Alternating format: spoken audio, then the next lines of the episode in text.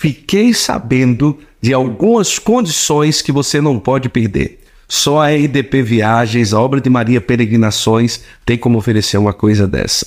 Considere uma viagem dessa ou qualquer outro roteiro com quem sabe fazer viagem com espiritualidade. Olha o que vai aparecer agora na sua tela, estas oportunidades mais do que especiais. Olha, peregrinação para Pentecostes em 2024 por um preço muito especial, com Frei Gilson, inclusive. Também Frei Gilson, Padre Roger Luiz, Padre Edmilson. Agora você pode, em novembro de 2024, por 2.480 dólares, você pode passar o Natal aonde Jesus nasceu, em Belém. Olha que coisa linda com Frei Gilson na Terra Santa, muito especial também, em dezembro de 2024. Agora, a peregrinação com o Frei Gilson na Terra Santa em 2025, no valor de 10 mil reais, 25 parcelas de 400 reais. Olha só que maravilha. Aproveite, entre em contato, tá tudo aqui para você. Lembrando que agora em outubro tem o Congresso Internacional Mariano, que o Santo Flow vai estar lá também gravando o Santo Flow na estrada, na estrada. Em novembro estaremos gravando, se Deus quiser, na Terra Santa. E você, escolha o seu roteiro. Saiba que, além de uma viagem de altíssima qualidade, você também vai fazer uma peregrinação, um momento de espiritualidade, de renovação da sua fé numa viagem dessa com a obra de Maria. Entre em contato, tá tudo aqui, WhatsApp, Instagram, fique à vontade e aproveite estas grandes oportunidades. Deus abençoe. Uma imagem nos lembra o sagrado, nos ajuda a recordar de Deus. Existem imagens que praticamente falam, expressam com seus detalhes algo especial. Assim, são as imagens do artesanato Costa. E neste tempo forte da Quaresma de São Miguel, e próximo ao mês dos arcanjos, você pode ter na sua casa, paróquia ou grupo de oração imagens que te ajudem neste tempo de graça. Acesse o site ou Instagram e receba na sua casa imagens que te ajudarão a viver mais perto de Deus. Artesanato Costa, uma ponte entre o humano e o sagrado. Gente, vocês têm que comprar uma imagem do Artesanato Costa. Vai lá no Instagram deles, porque as imagens são lindas, vocês vão adorar. Eu amei muito, muito, muito, muito obrigada. E olha. Já falou tudo. Muito lindo. Vai ficar lá no cenário agora? Pra, pra claro. rezar, rezar? Você vai lá, põe assim, abraçadinha com você e vai rezando o texto, não é? Sim um kit da Milagros completo para vocês. Aí o que, que você vai fazer? Quando você for rezar, hum. algumas vezes você pode chegar no Instagram e dizer assim, gente, olha, hoje eu vou acender aqui em casa para a gente rezar um incenso da Milagros. Você pode, tá? Tá bom. Aí eu Faço. vou te ajudar aqui para lembrar. Ó, aqui, ó, cadê? É o kit de iniciação, claro. Aqui tem que ser com papai e com mamãe, porque tem fogo. Não, tem fogo não, vai colocar fogo. Com isqueiro, com uma vela e tal. Sim, um incensário bonitinho. Aí vem aqui, ó. Aí aqui dentro tem o carvão, né? Que é o carvão de acendimento rápido. Em um minuto ele já fica todo vermelhinho. Põe, no, põe só um, um isqueiro, uma vela, que você vai, claro, pegar para você não ficar, para não se queimar. Você pega com a pinçazinha, né? Pega o carvãozinho aqui, ó. Pegou o carvãozinho, já pega a vela, ele já fica vermelhinho, põe aqui em cima. E pronto, com uma colherzinha você põe o, o, incenso. Uma colherzinha de incenso, 15 a 20 minutos, fica saindo a fumacinha. Eu quero lembrar para você das camisetas Sabatini, que sempre nos vestem aqui no Santo Flow. Quero que você veja aí no Instagram e também no site do, do da Sabatini quantas camisas especiais você pode fazer. Inclusive camisas personalizadas, primeiro Eucaristia, Crisma, eventos. Imagina, você tem uma paróquia, uma instituição, uma comunidade e entregar o seu projeto a alguém que já é católico. Eles vão entender muito mais fácil o seu projeto. Então, camiseta Sabatini, vale muito a pena você acessar aí o Instagram, pedir também a estampa que você mais se identificar, pedir na sua casa, eu tenho certeza que não vai se arrepender. Muito confortáveis, são camisetas maravilhosas, de alta durabilidade também. E assim, na Arte Sacro você tem a oportunidade de ir lá na aba para presentear, ou aba Presentei seu padre, o link está na descrição aqui também. E lá eles vão facilitar para você comprar um presente para o seu padre com uma coisa que realmente o padre precisa, tá bom? é, uma estola, uma túnica, uma, uma batina, não sei. É, a arte sacro é, já vestiu dois papas, imagina. O Papa Francisco, o Papa Bento XVI já utilizou casula da arte sacro. Você pode também visitar uma loja da arte sacro, Balneário Camboriú, Santa Catarina. Tem também é, em São Paulo, na, na Praça da Sé, perto da Catedral da Sé, e em Recife, na Praça do Carmo. Então, conheça a Arte Sacro se você ainda não conhece. Está aqui ó, o QR Code, o cupom para você ir lá no. O caminho para você ir na aba Apresentei o seu padre e presentei o seu padre com o que ele precisa, o diácono, o seminarista também, porque o dia a dia, olha, todo padre precisa de um presente da arte sacro. Saiba disso. Fica a dica, tá bom? Olha, inclusive, você quer ter uma caneca dessa do Santo Flow, procura o Santa Mania. Santa Mania personalizados. Eles fazem a caneca do Santo Flow. E daí, se você deseja ter uma caneca, uma garrafinha dessa, procura o Santa Mania personalizados. Considere é, baixar hoje mesmo o aplicativo Halo. O aplicativo Halo é muito especial. Depois eu vou mandar um acesso aqui para a família toda. É, o aplicativo Halo é um aplicativo católico, tá bom? Que é o aplicativo número um católico no mundo. Lá no Halo tem várias opções para você fortalecer a sua fé. Você vai encontrar um conteúdo muito especial. Você vai ter a oportunidade de ter acesso a todas as orações católicas que você precisar. Exame de consciência para adulto e para criança. Olha que legal. Tem uma aba do aplicativo Halo que é só para criança. Olha que legal. Formação infantil, muito interessante mesmo. É, exame de consciência para crianças. É, Lectio Divina para crianças. Lá tem no Rala também. Legal, muito interessante mesmo. Vou mandar para vocês. Me cobrem, tá bom? Sim. Eu vou, vou pedir pro pessoal lá um acesso para vocês. Inclusive lá tem a Bíblia inteira. Você põe lá, pode pesquisar. Ah, eu quero rezar o terço hoje, o rosário e não quer rezar sozinho, você clica, entra no grupo que está rezando ao mesmo tempo com várias pessoas do mundo inteiro e reza online com as pessoas.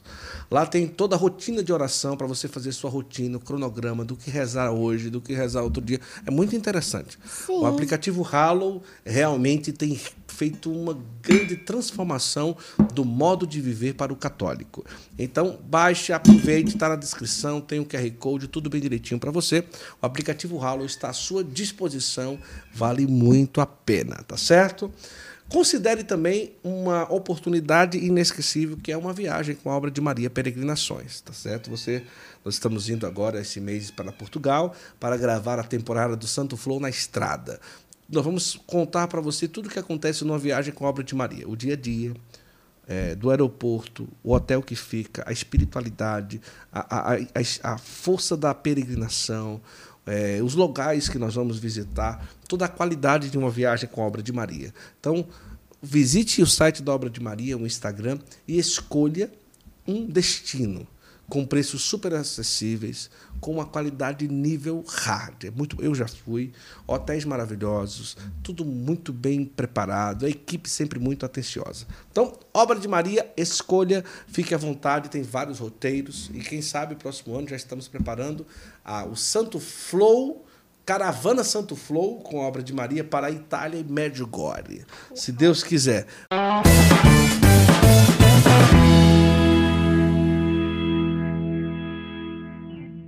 Começa agora mais um episódio do nosso Santo Flow Podcast.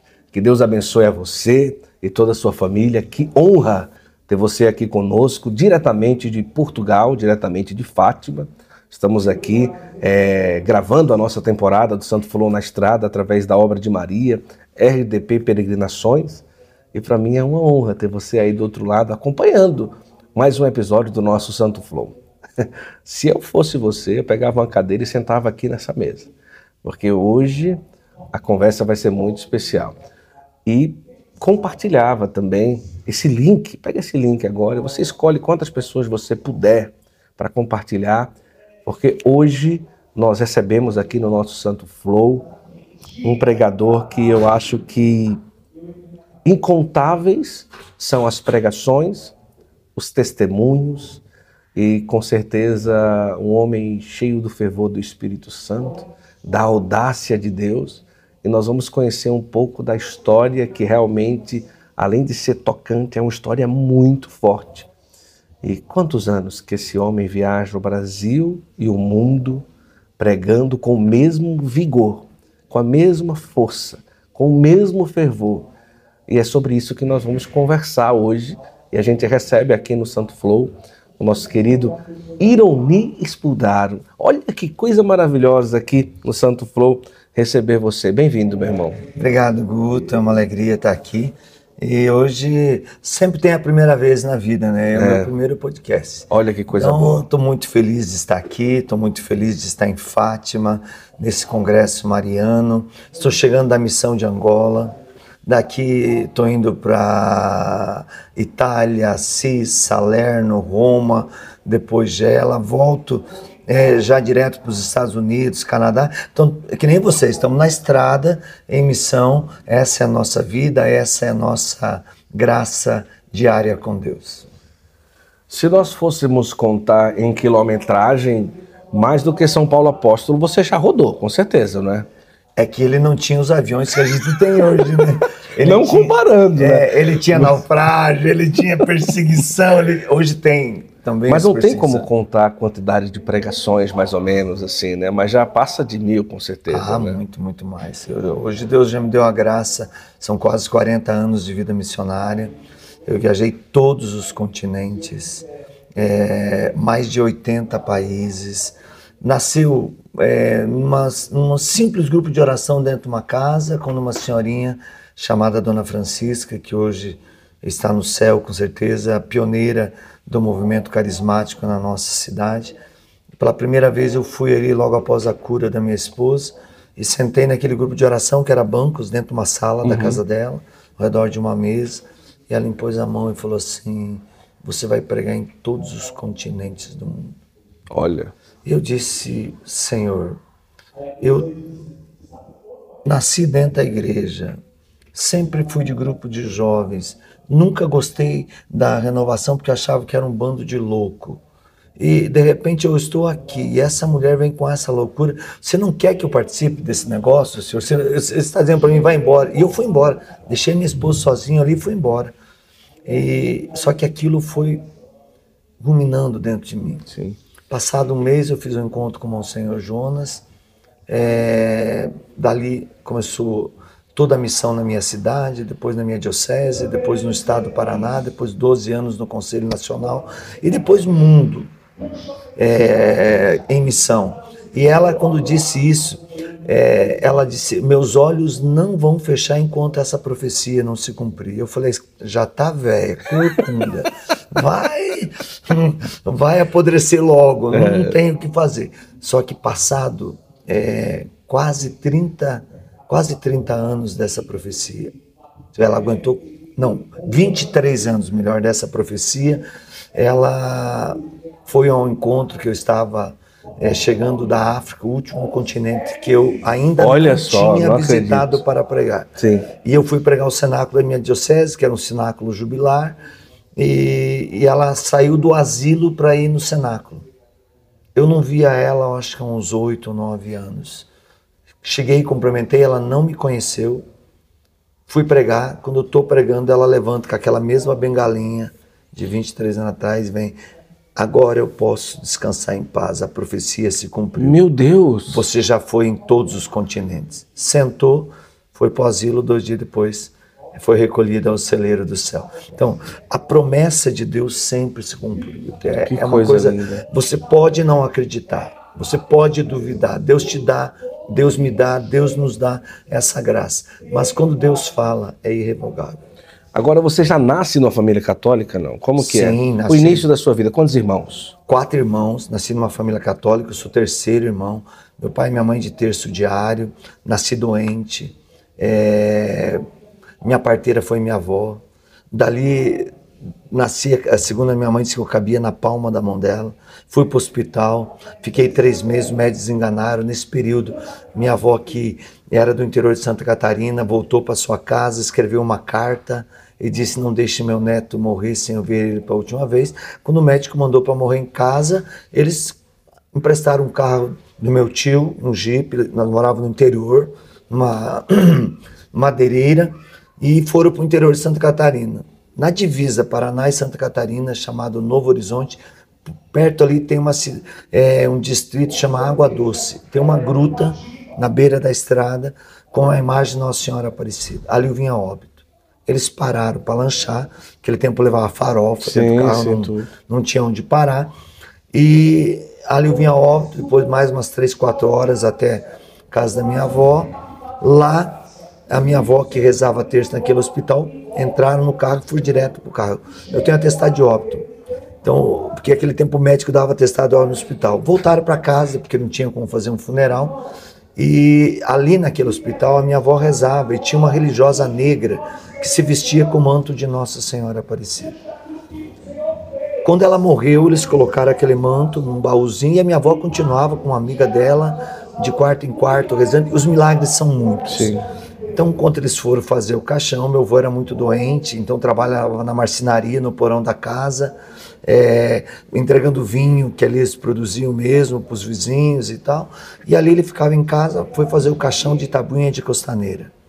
Voltaram para o hospital para buscar o corpo de carroça, porque tinha terminado o combustível do carro. Quando chegaram lá, as irmãs, para consolar a minha avó, tinham me enrolado nesse manto de Nossa Senhora. Olha. E diz minha avó quando ela abriu esse manto. O mesmo choro que eu dei quando ela tirou do ventre da minha mãe, foi o mesmo choro que eu dei quando ela me tirou do manto. Nasceu de, de novo. Nossa, nasci de novo.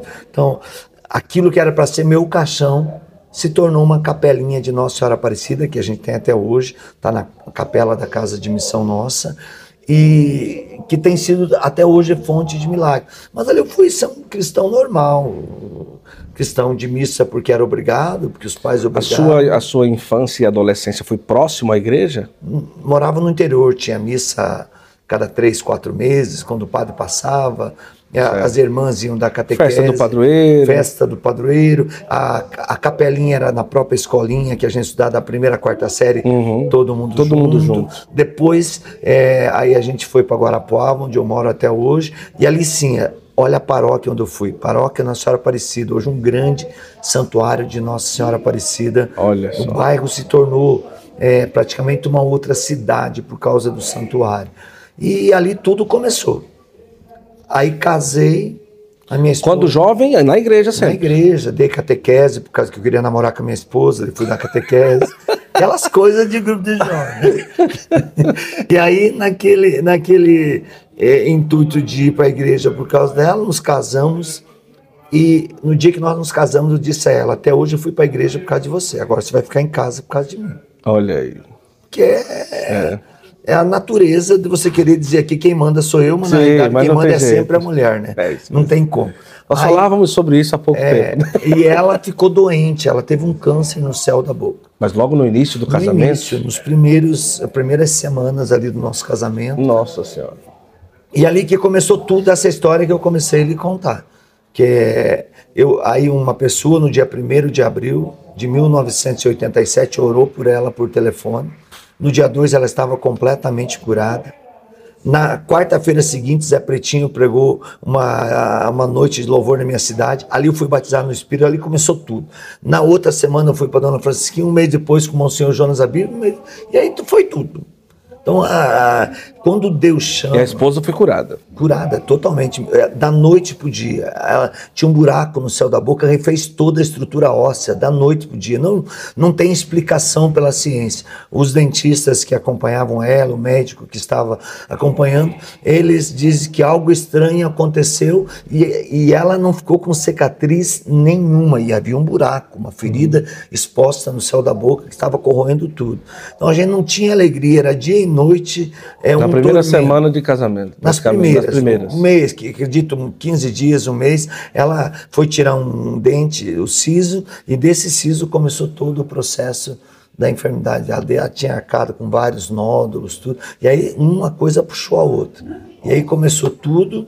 E, e, dessa, ela sempre de igreja, a mãe dela também é, do, do, movimento carismático, e ali começou tudo. Depois começou um grupo de oração, e do grupo de oração Deus espalhou. Mas sempre aquele negócio, meio sendo o patinho feio da lagoa. Porque Deus sempre quis me usar de uma maneira que às vezes espanta, assusta. E como eu tinha pouco, Desde o início é, era assim, não? Desde o início. Eu andava na rua, eu vi uma pessoa parar para pessoa, Deus está te curando disso, a pessoa começar a chorar no meio da rua. Nossa. E eu, eu tô louco.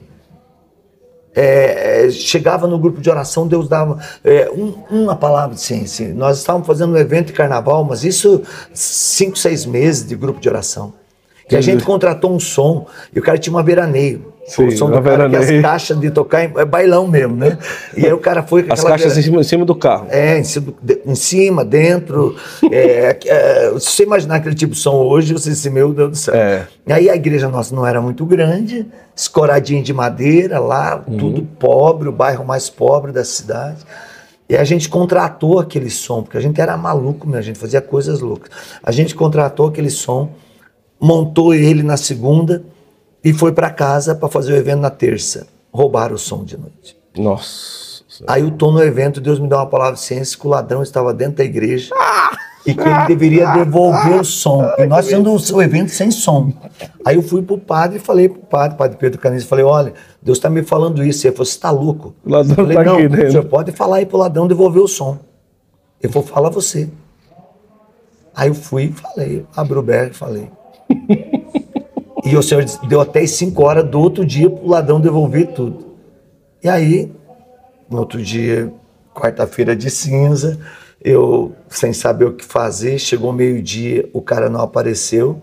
Eu fui para a igreja e fui rezando. Quando deu quatro e meia, mais ou menos, o cara chegou, encostou um carro na frente, descarregou o som e disse: Pode mandar me prender. Fui eu que roubei o som e devolvi o som. Caramba. O cara estava dentro da igreja. Depois se tornou servo do nosso grupo de oração. Tudo. Então, uma coisa assim, Deus sempre foi muito louco. Palavras de ciência louca, é, profecias louca. E, e isso tudo fez com que o ministério também crescesse Sim. na loucura humana. Sim. Porque a, a loucura de Deus, ela tem que encontrar a nossa loucura humana. Sim, sim. Porque se você é todo certinho, a loucura de Deus, que é sempre a graça, a bênção que as pessoas precisam, ela não vai acontecer porque a gente limita. Mas eh, isso também fez com que eu também fosse estudar, que eu fosse aprender, que eu fosse fazer teologia, que, que eu fosse mergulhar na busca também do conhecimento do que era meu ministério meu carisma. Naquele tempo, os pregadores nível nacional conhecidos, Padre Jonas, Padre Jonas, Padre eh, Eduardo Gopt, Reinaldo, Reinalda, eh, Roberto Tanuski. Eu peguei o comecinho do Roberto louco, louco, virado da- do lado avesso. É, hoje quem vê o Roberto todo certinho, pregando em cima da teologia, do casinho da igreja, o Roberto era louco, louco, louco. E Vou gravar com ele aqui, o- outros, tia Laura, Sim. convivi com ela, trabalhei é, ajudando segurança nos encontros dela. É, Monsenhor Jonas Abib. Pra você ter ideia, o meu primeiro encontro de experiência de oração, quem pregou foi Monsenhor Jonas Abib na minha cidade. Quem gravava os cassetinhos, que eram aquelas fitas cassete, era o Eugênio Jorge. E quem reproduzia era o Betão, irmão do Eugênio. Olha que maravilha. Essa foi a primeira experiência que eu tive de e dali que explodiu. Porque Monsenhor chamou, eu nunca tinha feito um encontro fechado, eu não era conhecido no movimento da renovação. Nós tínhamos começado há uma, duas semanas o grupo de oração na paróquia, pequenininha lá, e o Monsenhor chamou eu e começou a dizer: O que Deus te falar, você me fala. E o meu dom de palavra de ciência começou nesse encontro com o Monsenhor. Sério mesmo? Ele Sério. falou o que Deus e, falou? E, e eu, e eu falava para ele, ele mandava as pessoas levantar, e as pessoas levantavam. Aí o Sinédrio, né, que era o, o conselho da renovação da época, foi para cima do menino e arrebentou com ele. Quem é esse cara? De onde ele veio? Esse cara é louco, esse não é da nossa Sinédrio. turma. O Sinédrio foi ótimo. Só que teve que abrir as portas, não teve outro jeito. Aí E tinha confirmação. É, aí começou o grupo de oração, começou a ter milagres, assim, mas milagres de paralítico andar. Eu lembro de uma menina que se chamava Eva, e ela fez uma cirurgia da bexiga, e na minha cidade era muito frio, no inverno é muito frio, neva, tudo, e colocaram uma bolsa d'água nela para aquecer ela. E, e ao colocar a bolsa d'água, queimou os músculos dela e ela paralisou da cintura para baixo. E eu- ela foi no nosso grupo de oração, e eu cheguei, coloquei a mão e falei assim: ó, teu nome não é Eva, é Maria. Ela falou: não, é Eva. Eu falei: não, é Maria. E o nome dela era Maria Eva, só que ela não queria aceitar o nome de Maria. Ela queria ser Eva. Eu falei: se você aceitar o nome de Maria, você anda. Ela, então eu sou Maria. Levantou da cadeira e começou a andar. Então era assim. Aí o que, que o bispo fez, Dom Frederico Elmo, na época?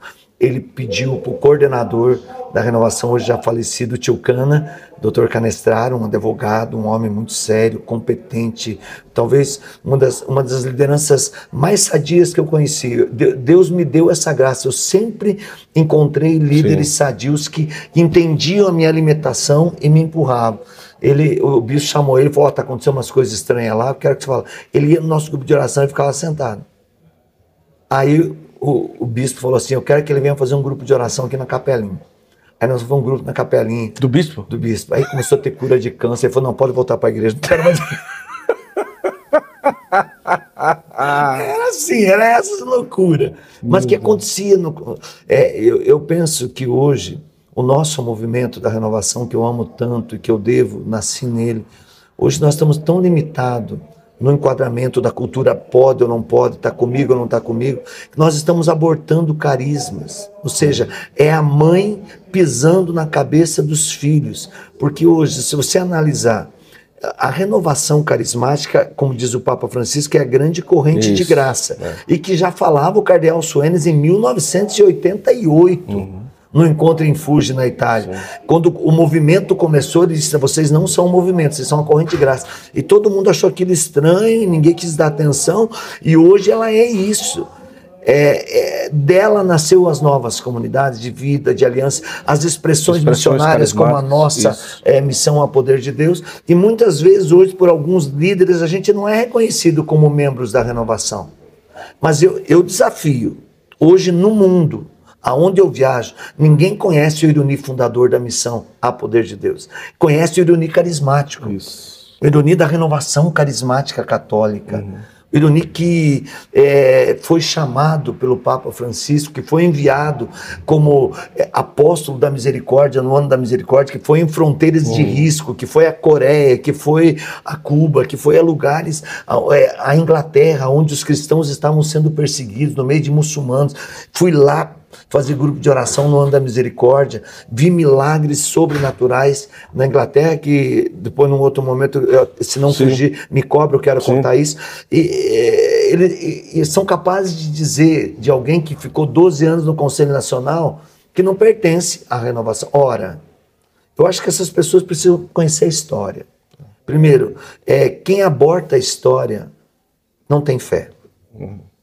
Porque nós só somos cristãos por causa da coragem de 12 que Jesus escolheu, e a liturgia de ontem foi isso, em cima de São Simeão e São Judas, e, e desses 12, um ainda o traiu. Nós vamos ter pessoas que vão acertar e errar. Uhum. Ou nós fazemos comunhão com todos, ou nós não estamos em comunhão com Deus. Claro, corrige os desordeiros. Sim. Agora, hoje, a realidade em relação a isso é importante lembrar né? Vamos lá. Se tem um reconhecimento ou um entendimento do Papa em relação à, à corrente, né? a uma, entre aspas, uma movimentação da graça, uma corrente da graça, é, a, re, a, renovação não como um movimento, mas uma corrente de graça. Então, hoje, o Ironia ele não pertence à estrutura mais de conselho, da renovação, à estrutura de coordenação de algum lugar ou de algum estado, não é?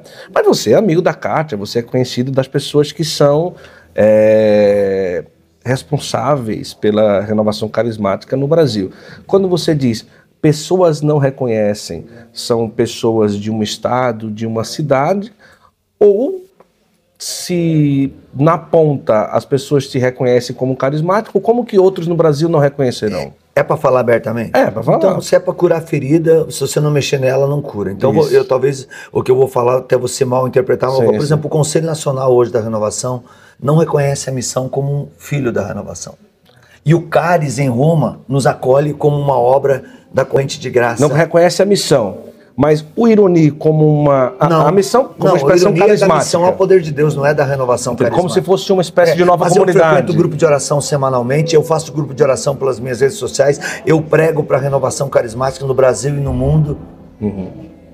Então, você entendeu? É, é, é nós estamos num tempo que se nós não nos unirmos, a fúria que vem contra nós, ela é a fúria dos últimos tempos, é Apocalipse 12, 12. No seu entendimento, o que o Papa fala, missão a poder de Deus, é, comunidade, vamos supor, obra de Maria, comunidade tal, renovação carismática.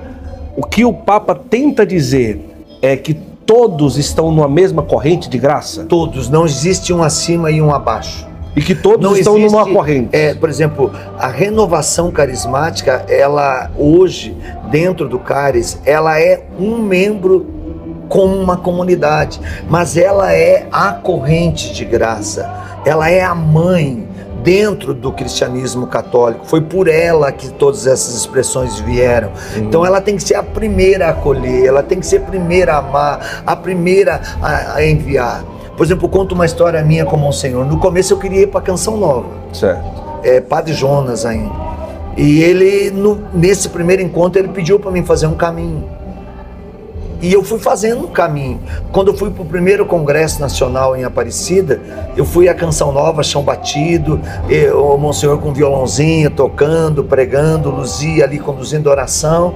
E eu disse, Monsenhor, eu estou disposto a vir para a comunidade. O que eu preciso fazer? Precisa largar tudo, eu vou largar tudo. Quero três dias para orar. Eu fui pro congresso, quando foi no domingo, antes de ir embora, eu voltei pra Canção Nova. O senhor também estava no congresso. Aí tinha um- uma missa no final da tarde, domingo, eu fui pra Cachoeira para participar daquela missa e ver com o senhor qual o próximo passo que eu tinha que dar.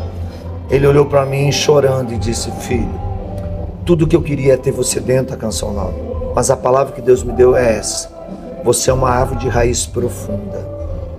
Se eu tirar você da onde você está, de onde você está, você vai secar e vai ser fardo para a canção nova. Mas se eu te alimentar onde você está, você vai ser uma árvore de muitos frutos que vai alimentar a canção nova e que vai ser alimentado por ela. Mas muito mais você nos alimentará. Hoje, dentro da canção nova, é, eu sou reconhecido assim como um filho da obra sem ser membro da obra portas abertas. É, Eto e Luzia chegam a dizer para mim, Ironi, quando você vem aqui, ah, as coisas se equilibram no sustento da canção nova. Ninguém tem a ousadia de pedir abertamente como você pede, de expressar o que é a canção nova como você expressa, e você não fala da missão ao poder de Deus aqui dentro. Eu falei, por quê? Eu tenho que ser um com vocês. É esse o detalhe. Por exemplo, se eu estou na renovação carismática, grupo de oração, eu não sou missão ao poder de Deus, eu sou grupo de oração. Isso mesmo. Se eu estou na sua comunidade, na comunidade A, B ou C, eu sou um de vocês. Se você está comigo, você é um comigo. Quem não semeia conosco, espalha. Então é melhor a gente semear junto. A diferença entre nós é que dá a força do Espírito Santo. Muito mais carismática do que a renovação carismática. É isso que o Papa Francisco está dizendo no Cálice. É a igreja que tem todos os carismas. E quando o Papa abre essa vida de Pentecostes, dos carismas, pós-concílio Vaticano II dentro do Cálice, ele abre para colher também não só as expressões católicas, mas as expressões do meio eh, evangélico, do meio protestante, que são expressões sadias, que vivem também Pentecostes e que eu não posso ignorá-las. Somos diferentes, mas somos. Por que, que o Espírito Santo soprou lá fora? Porque aqui dentro está fechado. O que que Cardeal é, Soenes falou em Fuji em 1988? Vocês se tornarão pequenos depois de grande, Sim. porque vocês serão grandes, porque espalharão muitos frutos e muitas árvores frutíferas de vocês surgirão. Por isso vocês são uma corrente de graça, não um movimento. Vocês não têm fundador. Nós temos hoje uma expressão pet, mas pergunta para Pet se ela se acha fundadora. Não.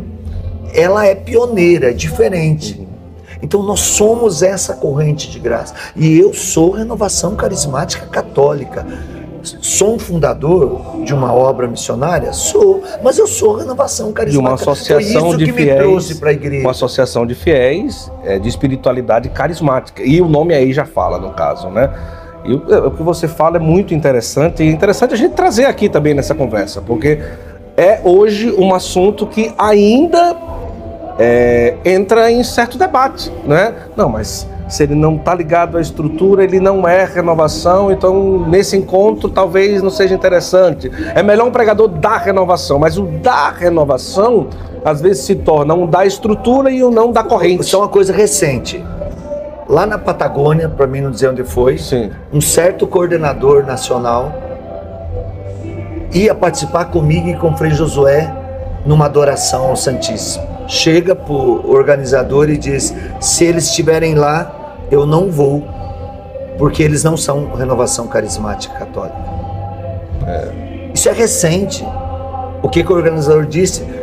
Pega a tua mochila e vai embora, porque eles são meus convidados. Se você quiser, sobe com eles, porque eles não vão descer. Você entendeu? É essa cabeça mesquinha que nós temos. É, é a- o medo da sombra. O que, que é, é a corrente de graça? Pega aqui, ó. O que, que é mais gostoso? Depende do paladar agora, né? mas vamos falar assim numa expressão mais Sim, sim. aberta. Uma vitamina ou uma salada de fruta? Os dois são saborosos. Só que a vitamina você coloca ali o mamão, o Isso, abacate, o, isso. o, o caqui, você coloca ali é, a laranja, você coloca a Isso. banana, mas aquilo mexe tudo que você não sabe quem que é quem. É verdade. Agora na salada de fruta tão ou mais gostosa, Uhum. Você põe tudo no mesmo e todos continuam sendo o que são. Isso. Assim é a igreja. Você não precisa deixar de ser o que você é para ser igreja. Você, aí você perdeu a tua identidade, o teu chamado, o teu munus profético, o teu carisma. Um jardim, Guto, pare e pense. Quão monótono seria um jardim com um perfume só e com uma cor só? Qual que é o segredo do jardim? O colorido, a variedade das flores. Sim. Nós, a igreja é esse jardim. Todos têm que florir, todos têm que trazer o perfume de um novo Pentecostes. Então eu não posso dizer se fulano é ou não é. Deus não me chamou para ser juiz, Deus não me chamou para ser profeta. Sim. Deus não me chamou para julgar, Deus me chamou para ser instrumento de salvação. Agora você tem proximidade com os líderes nacionais. Sim, sim. você está saindo daqui para ir para a Itália, você vai estar no encontro do Caris? Vou, não? vou. Vai estar no encontro do Caris, né? É, Isso você Dali eu fala. prego em Roma, você- depois vou pregar em Assis, Salerno, Mas você traz em voga, você coloca na mesa com aqueles que são líderes nacionais. É isso que você pensa? É um debate que também é colocado nesses encontros do Aonde Caris? me questionam, eu coloco. E agora diz assim: você é o meu líder. E você diz para mim que eu não sou. Eu te aceito. Uhum. Eu não vou contrariar Sim, você. sim, sim. Eu vou te respeitar porque você é meu líder. Por exemplo, agora é, em Jerusalém, eu cheguei pro Vinícius e falei assim: Vinícius, você é meu pai. Uhum. Se eu errar e você não me corrigir, você vai errar comigo. Que é o atual coordenador da É, se eu acertar e você não caminhar comigo, você também vai responder. Uhum. Então lembra que você está numa posição de pai e todas as expressões têm que ser acolhidas. Abracei ele numa boa, é, assim, mas quando você sai, por exemplo, em muitos lugares você escuta, vem coordenador e diz, olha, o conselho tomou essa decisão, olha, fulano falou isso, olha, as novas comunidades não fazem parte, não pode empregar aqui. Gente, Mas eu penso que é, isso nós, será... nós chegamos ao cúmulo. Vou contar coisas aqui. Ó. Por exemplo, viajei com Monsenhor. Nós fomos a uma cidade no Mato Grosso do Sul e eles não deixaram Monsenhor pregar e deixaram eu, porque Monsenhor não tinha escola Paulo Apóstolo. É. Padre Eduardo Gold chegou em lugares que não podia pregar porque não era renovação carismática, era fundador da século XXI. Eu penso que nós estamos chegando num tempo em que isso eu acredito que será é, superado. Eu acho que não, dá mais. Não, Não, dá tem, mais, não. dá Quem mais. pensa assim vai ficar para trás. Isso, isso mesmo. E veja assim, eu não Perecerá em si aqui- mesmo. E eu, isso que eu falo, eu não falo aqui de vítima. Não, Uhum. ao contrário. Se eu tenho que passar por isso, eu vou passar. Se as novas comunidades têm que passar por isso, nós iremos passar. Mas veja bem, isso é perder tempo. É. É, atrasar a salvação das almas. Almas vão se perder. É, olha, por exemplo, vamos pegar a guerra. Uhum. Ah, Hoje, inocentes estão sendo usados de escudo humano. E muitas vezes nós usamos inocentes na missão como escudo humano por causa da nossa limitação, do nosso ego, do nosso eu. O nosso eu não importa, importa Deus. Então, o meu eu tem que ter um S do lado direito e um D do lado esquerdo. Aí eu- não é mais eu, é, É Deus. Deus. É Gálatas capítulo 2, versículo 20. É, eu digo que muita gente hoje vive Gálatas 3:3. Não queira depois de ter começado no espírito terminar na carne. Tem muita gente terminando na carne. E por isso tem perdido a fé. tem desistido, tem abandonado, tem entrado num esfriamento espiritual. O grupo de oração nosso tem que ser uma UTI de milagres, de exercício de carismas. É, é, o broto da flor que vai espalhar seu perfume depois nos nossos é, seminários de vidas, no nosso aprofundamento, na nossa formação, é, nos nossos cenáculos, em todas as nossas ações. Mas é o grupo de oração que tem que ser forte. Sim. A missão, ela é forte se ela tiver experiência dentro dela. Você e eu seremos fortes se nós formos carismáticos dentro da nossa casa. Uhum. Se a gente for carismático no mundo e não for carismático dentro da casa. Aí fica difícil. Agora, 40 anos pregando, né? E assim, eu ouvi ontem você pregando aqui, né? Disse, meu Deus do céu, Ironi já deve ter aí, sei lá, que idade? Pode falar? Não, não tem Pode, problema. Pode, em janeiro faço 58 anos, com maior alegria, vovô já. Caramba, perto de 60 já, filho, ó. Então, Ironi, perto de 60 anos. Com o vigor que você pregou aqui, com o mesmo fervor. Uma perna só.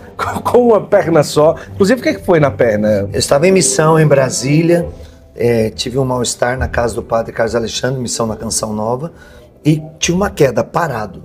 E quando eu levantei, a perna estava quebrada. Foram oito parafusos, platina, quatro parafusos de cada lado, né? É, platina, é, depois que a cirurgia estava sarando, já abriu de novo. É, é, a mesma perna que eu já arrebentei o tendão 100%. Caramba. O médico me pediu três meses parado. Com 16 dias, é, tirei os pontos.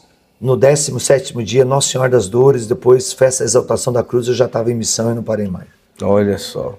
Mas ainda dói. Dói, a dor é normal, mas a dor faz parte. Faz parte. Quem foge da dor quem é. foge da cruz, é. foge do Senhor. Eu vi você pregando e eu, eu, conversando com a minha esposa, eu disse, meu Deus, esse cara já deve estar perto dos 50 e tantos, 60, e é um vigor é, é, jovial na pregação e tudo. E, e, é realmente, quando a gente olha, né, a gente um pouco mais jovem, tudo, e olha e diz, meu Deus do céu, isso, isso para nós é um exemplo, é uma, é uma é, acende também a nossa chama, né? Ao perceber, porque agora poderia estar tá curtindo os netos e tal, mas você está quantos dias fora e ainda vai ficar quantos, né? Eu ficarei 24 com mais 16, 40 dias. Olha só, 40 dias fora. Vamos falar sobre isso. Como que é, nesse processo todo de viagem, é, administrar toda a questão de casa, questão de família, de filhos, de netos, de, de, de, esposa, de tudo, né? Como, como que é administrar tudo isso em tantas viagens? É meio que a família tem que ser missionária com você também, não tem jeito, Sim, né? a nossa família é uma família missionária. E é aqui que eu valor, muitas vezes as pessoas, não, não, a família tem que ser missionária. Eu e Cléia construímos uma família missionária. Sim. Temos o Lucas hoje casado com a Mônica, temos o nosso neto Davi, que já completou quatro anos, que é uma benção. Temos o Gabriel, o Lucas é formado em fisioterapia, a Mônica, psicóloga. Para cuidar da perna. É, tá cuidando da minha perna. Não, você deixa como é bom? Providência. É, Desculpa, ah, é, mas é isso. Deus já sabe de sim, todas as coisas. O Gabriel é, mestrado em engenharia, Maravilha. mas todos dentro da igreja. Minha família me entende. Eu converso com a minha família é quatro, cinco vezes por dia. É, eu estou tão presente na, ah, dentro é, da estrutura da minha família, estando em missão, muito mais do que muitos que estão dentro de casa ausente. Uhum estão dentro de casa e não tem convivência. A minha família me empurra para a missão. Eu gosto sempre de brincar. É, uma vez um padre chegou assim, Cleia, é, como que você pode é, você tem que segurar esse teu marido em casa, ele não para.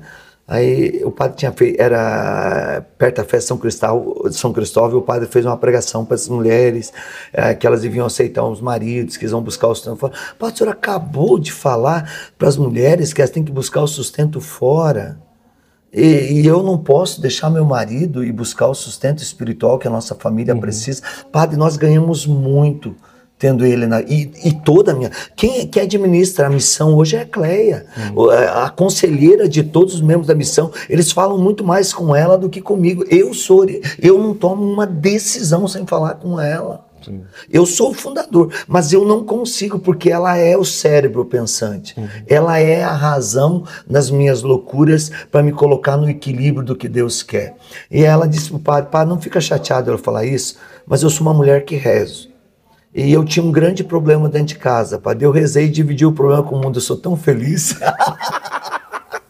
Dividi com ele, né? É, o mundo aguenta um pouquinho.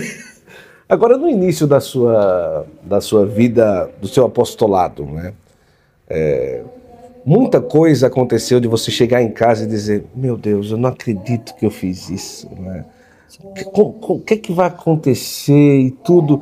E como você é, conseguiu, tipo assim, ah, não, vamos para frente, não vou parar por causa disso. Porque no início é sempre aquela coisa. Até né? hoje, assim, eu vivo o primeiro amor. Guto, você quando diz assim, pô, você tem uma energia. Cara, ontem eu saí daqui 11 e meia da noite, hoje, 9 horas da manhã, eu fui um dos primeiros a chegar aqui. chegou. E eu vou ficar até o fim de hoje. Eu saio daqui, eu, eu fico no encontro onde eu vou, eu, eu quero interagir. Porque eu vivo o primeiro amor, eu tenho sede de salvar almas. Eu tenho sede de Deus. E essa sede vai levar a fazer coisas certas ou erradas. Hum. Até hoje, eu mais erro do que acerto. Posso perguntar então? Pode. Ultimamente teve aquela polêmica do ET, né, que você depois colocou uma carta e algumas pessoas colocaram alguns vídeos é, comentando a situação, aquela coisa toda e tal. É, isso se enquadra sobre o que nós estamos falando? Enquadra, enquadra. enquadra erro gravíssimo meu.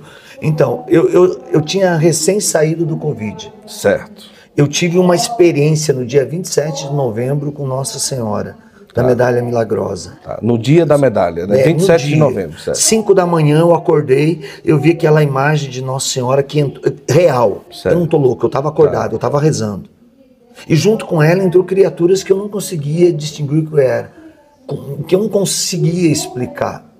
É a primeira vez que eu estou falando disso. Isso. E, é, eu eram tipo fetos adultos. E eu me lembrei muito do que Bento XVI nos ensinou. É, e deixou um legado muito forte sobre isso. Sim. A alma, ela não envelhece.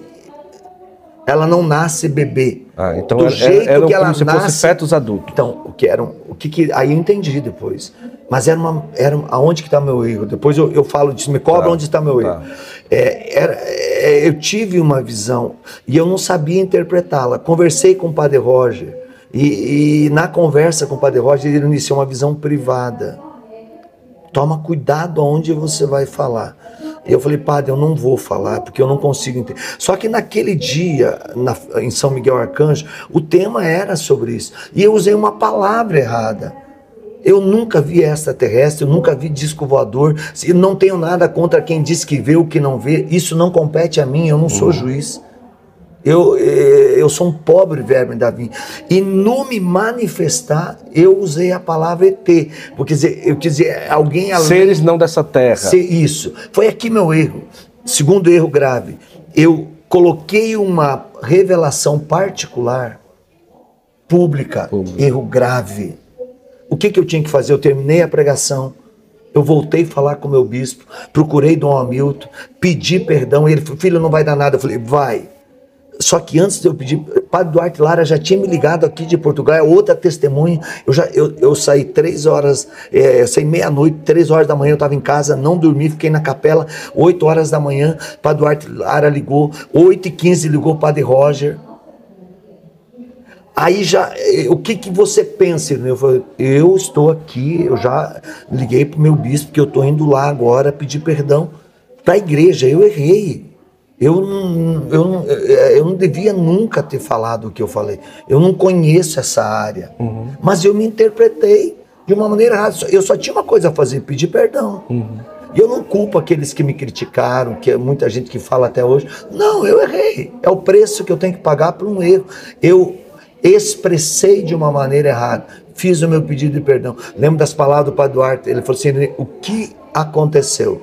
Falei, Padre, eu errei. Meu filho, só pede perdão. Aí eu fiz todo a, a, o meu pedido de perdão. Meu bispo só pediu uma coisa: não, não publica nada se der problema antes de falar comigo.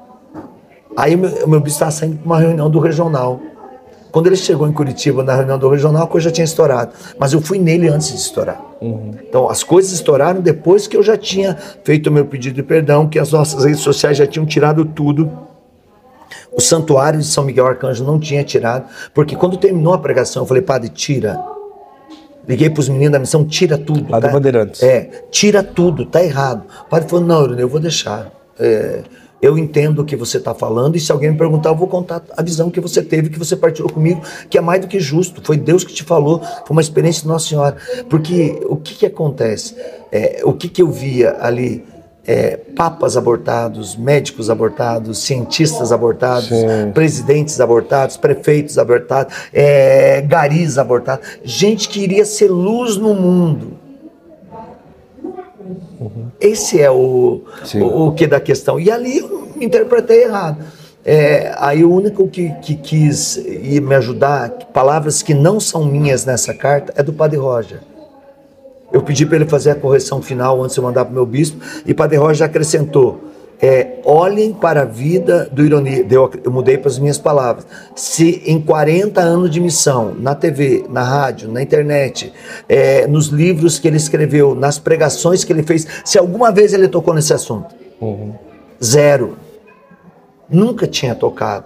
Mas deu o que deu, e, é, e aí esse é o preço né, que a minha família sofre é, os meus filhos Você. são julgados. Eu até que eu já tô assim, meu, essas coisas, eu choro no dia, depois eu vejo que é porque isso me faz crescer muito. Esse episódio abriu portas para mim em muitos lugares do mundo. Porque quando o pedido de perdão veio, muitas pessoas que não gostavam da maneira do Ironi viver seu ministério, de se expressar, me acolheram, me abraçaram. Não, Pô, ninguém pede perdão assim de um negócio desse. Se ficasse quieto era melhor. Como é que eu vou ficar quieto se eu estou errado? Eu vou pecar e eu vou esconder meu pecado? Uhum. Eu vou continuar. Em nome de uma autoridade, é, em nome eu, de um. É, a minha imagem. Eu não estou nem aí com a minha imagem, eu estou preocupado com o céu. Uhum. Errei, conserto. Tem que começar de novo, começa de novo. E assim, é, é porque Deus sempre me deu. É, o Gilberto que usa isso. O ironia é louco. Mas a loucura dele tem lógica, o Gilberto diz. Uhum. Por isso que eu caminho com ele. E a verdade, o Gilberto é um grande pai para mim, eu tenho uma admiração muito grande. Poucos têm a capacidade de reunir os diferentes como o Gilberto tem. Poucos, poucos. Isso. Dá para contar na mão e sobra os dedos ainda. Uhum. Porque ele, ele tem um carisma, a obra de Maria tem esse carisma do acolhimento. Agora, é, se você olhar para aquilo que te acusam, para aquilo que te percebe, perseguem, para aquilo que te humilham, o que, que você tem que fazer? Por exemplo, aquela vez que Deus me deu o maior ladrão do mundo vai ser preso. Isso. Se não pedir perdão a nível nacional, não vou falar aqui nomes para a gente sim, não sim. entrar em. É, vai ser preso se não pedir perdão nacional até a festa da misericórdia. Foi no Misericórdia Brasil. A festa da misericórdia era 15 dias depois. Isso. Na sexta-feira, a pessoa foi presa. Sim. A festa da misericórdia era domingo. Isso. Todo mundo rasgou. Mas ninguém depois veio e disse, ó oh, irmão, você estava certo. É verdade. Entendeu? É, se a gente for julgar a profecia, aí nós temos que tirar Paulo da Bíblia. Porque ele vai dizer nas suas cartas aos jovens, não se case porque não vai dar tempo. Uhum. Ele está voltando. É. Cara, é a visão de Paulo. Paulo interpretou daquela maneira. Mas Jesus vai voltar e todos verão. Paulo não está errado. Talvez a maneira com que Paulo estava vivendo o seu ministério, na intensidade, na loucura é, de ver o que estava acontecendo, de alguém que era assassino e depois passou a, a ter o gosto de dar a vida, a ser perseguido, a pagar o preço por ser cristão, ele interpretou daquela maneira. Sim. A profecia você não. É, uma outra profecia que Deus me deu é, e uma autoridade da igreja me chamou a atenção, chamou de burro. Carismática é tudo burro, não tem placa tectônica no Brasil. Rezem o texto, não vai começar a ter tremores de terra no Brasil. Não rezaram, até hoje não estão rezando. Quantos tremores de terra já está acontecendo no Brasil? Essa pessoa que me chamou a atenção deu um tremor de terra que começou numa extensão de praticamente 600, 700 quilômetros que rachou a parede da casa dessa pessoa. Hum. Pergunta se até hoje voltou, olha, desculpa, É. você não é tão burro assim, não. Como que funciona no seu caso?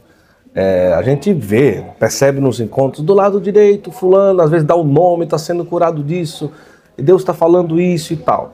Desde o início, claro, nós conhecemos os dons carismáticos e tal e tudo. No seu caso, você faz, você age como? Você deixa realmente fluir aquilo que vem? Você no coração faz um certo crivo? Não. Tipo assim, rapaz, isso aqui eu não sei se eu vou Do jeito falar. que eu entendo, eu falo. E vai embora. E vai embora. Porque eu sei que tem irmãos do lado que Porque vão... se fizer isso, talvez abafe um pouco. É, se eu for analisar, parar para pensar, eu não coloco. Por exemplo, eu estava te falando da Inglaterra. Estávamos eu e Dunga na Inglaterra. Foi bem no final de semana que teve três episódios que marcou o mundo. O primeiro, no sábado, era o casamento do príncipe, mas eu e Dunga não fomos convidados para tomar chá com a rainha. Que pena, né? Que pena. Na- na- não, no domingo, era o casamento. no sábado. Não, no, no sábado o casamento do príncipe. No domingo, beatificação João Paulo II. A Europa estava travada. Sim. Você não andava, não tinha hotel. O mundo foi para a beatificação de João Paulo II. Na segunda-feira mataram o Bin Laden. Caramba. Eu estava nesse cenário. Lá no final do encontro, eu desesperado, porque eu ia para Lugano, ainda na Suíça, em missão, tinha que pegar um voo eh, de Londres para Milão, pegar um carro e para. Imagina, parou tudo, fechou o aeroporto, fechou tudo. Chega uma senhora com uma foto, um busto de uma mulher que parecia um vulcão entrando em erupção e pediu para me orar. Eu falei, minha filha, o que é isso? Não, isso que é minha nora, tá no hospital, é, tá com falência de órgão, os médicos querem desligar o aparelho, ela, ela tava grávida do quarto pro quinto mês, sofreu um aborto, expeliu pedaços da criança, bracinho, perninha da criança, outras partes do corpo, não pôde fa eh, fazer a corretagem para tirar os resíduos que estavam lá, porque pegou uma infecção, foi entubada, e agora não tem mais o que os médicos fazer, e meu filho mandou essa foto desesperado. Eu olhei para a foto, eu precisava ir para o aeroporto. Falei, Senhor, o que, que eu pergunto? Pergunta para ela o que ela quer. E eu olhei, simples, minha filha, o que você quer? Que Deus devolva a vida para sua nora? Para seu neto? É impossível. Ela falou, não, você não está entendendo. Eu só quero a vontade de Deus na minha família. Eu me ajoelhei. É essa a moção. Me ajoelhei nos pés daquela mulher. Eu não, não orei, eu chorei. Eu que era o pregador não tinha eh, vivido essa intensidade de fé que essa Sim. mulher, com a dor que estava, viveu comigo naquele momento. E quando eu estava chorando, eu estava com uma prostituta chorando aos pés de Jesus. Sim, sim. Quando eu estava ali chorando, e choravam compulsivamente, o padre ficou até preocupado. É, o Senhor falou: diga a ela que o que ela pede, eu estou concedendo. E eu levantei e disse: minha filha, que você está pedindo, Deus está te concedendo. Eu tenho que ir para o aeroporto. Mas o que, que Deus vai fazer? Eu falei, minha filha, você pediu a vontade de Deus. Eu não tenho ousadia de perguntar para Deus qual é a tua vontade. Mas você pediu a vontade de Deus, eu não sei o que está no teu coração, mas a vontade de Deus não é nem o que está no teu coração e nem o que eu quero dizer para você. É a vontade de Deus. Você aceita? Aceito. Fui embora. No outro ano voltou eu e Emanuel, é, irmão também de fé, é, pregar na Inglaterra de novo, segundo ano, que lá eles sempre chamavam os pregadores. é, um sempre ia dois anos, Sim, daí sim. um revezava, por exemplo, o que ia nesse ano, Sim. voltava no ano. Chego lá, o padre vai me buscar no aeroporto. Ironia, você tem problema de coração? Padre, Problema de coração. que não. eu, padre, eu não sou cardíaco, não. Eu falei, meu pai tem, minha mãe tem, mas eu tô certinho. Tá bom, prepara-te. Fomos pro encontro. Era missa de abertura. Manuel já estava cantando. Eu cheguei com o padre, eu ia entrar na fila. Eu olhei aquela senhora. Eu não tinha lembrança, era um ano atrás. Mas eu falei, eu conheço. Mas como era brasileiros lá na Inglaterra, eu falei, claro que eu vou conhecer. Ele estava aqui ano passado. Abracei ela, tinha um casal com uma criança no colo, um senhor de branco. Cumprimentei todos, porque se você cumprimenta um, você tem que dar atenção para todos. Entramos. Quando chegou na frente, eu falei: essa mulher é a mulher da foto. O padre pediu para todo mundo sentar, chamou ela, e ela veio com a mesma foto do celular. Há um ano atrás, no final do Osana Londres, eu estava aqui, com essa foto. Eu pedi para você orar. E você disse que Deus ia fazer a vontade na minha vida. Ela contou toda a história. Minha nora abortou, é, teve uma hemorragia, teve uma infecção hospitalar, é, entrou em coma, é, per, é, teve falência de órgãos. Que coisa, mano. É, e eu cheguei aqui e pedi a vontade de Deus, e você disse que Deus ia fazer. Eu estou aqui um ano depois para testemunhar. Este é meu filho que mandou a foto, esta é minha nora que estava em coma, este é o filho que ela tinha abortado, que nasceu perfeito. E eu vi uma pessoa de branco que eu tinha abraçado. E estava ali todo de branco. Eu pensei, deve ser um anjo todo de branco, cabelo branco, todinho. E ela falou: e esse é um médico que era judeu, que se converteu, que hoje é ministro da Eucaristia aqui conosco, que não acreditava em nada do cristianismo, e ao ver o que ele viu, porque ele viu a criança ser abortada pela hemorragia, ele ia fazer a corretagem nela para tirar os resíduos que estavam ali e não pôde fazer, e ele acompanhou todo o processo depois que ela saiu do UTI e o parto e o nascimento da criança que está aqui, que é o meu neto, que nasceu perfeito. Perfeito. Perfeito. Então se imagine, se eu vou interpretar isso, eu fico louco. Um outro caso em Salerno, uma mãe, no, é, início do ano passado, chega para mim no final do encontro, era hora da misericórdia, eu tô indo para Roma, porque no outro dia eu pegava o voo, eu não tinha como esperar, eu estava de carona com o Padre Pietro, não podia esperar com a minha tradutora, a gente, ela tinha que trabalhar, então nós tínhamos que voltar. Chega uma mulher e diz assim: Meu filho está há 47 dias na UTI. E durante a sua pregação eu recebi uma ligação. O médico pediu que eu fosse ao hospital para desligar assinar o documento para desligar o aparelho e doação dos órgãos do meu filho. O que, que eu faço? O senhor me mostrou uma caneta. Uhum. Qual era a resposta que você daria e que eu daria? Minha filha, ajuda teu filho a salvar vidas. Concorda? Isso mesmo, isso mesmo. E seria uma resposta santa. Vai assinar, Lógica. ele vai salvar outras vidas. É, por mais que ele viesse à vida, mas era uma resposta coerente. Uhum. Mas Deus não trabalha com coerência. Deus trabalha com milagres, com causas impossíveis. Uhum. Porque nada está fora do seu alcance. E eu, querendo ir embora, minha filha, você tem uma caneta? Ela tem. Foi, pega a caneta. Eu não tinha uma palavra depois da caneta. Eu só tinha caneta. Isso. Palavra caneta. Ela mexeu na sua bolsa, e mulher quando mexe em bolsa, tira pneu de step, liquidificador, é, liquidificador é, colchão, travesseiro, não sei como é que ela consegue, mas ela tá vasculhou, pegou a caneta. Quando ela pegou a caneta, o senhor falou, fala para ela aí com essa caneta para a mão, na sua mão até o hospital, que quando ela chegar no hospital, eu darei a resposta. Agora vem meu humano. Agora vem meu uhum. humano. É, Vai rezando a misericórdia que eu vou rezando a misericórdia até Roma. Na segunda de manhã, essa mulher me ligou.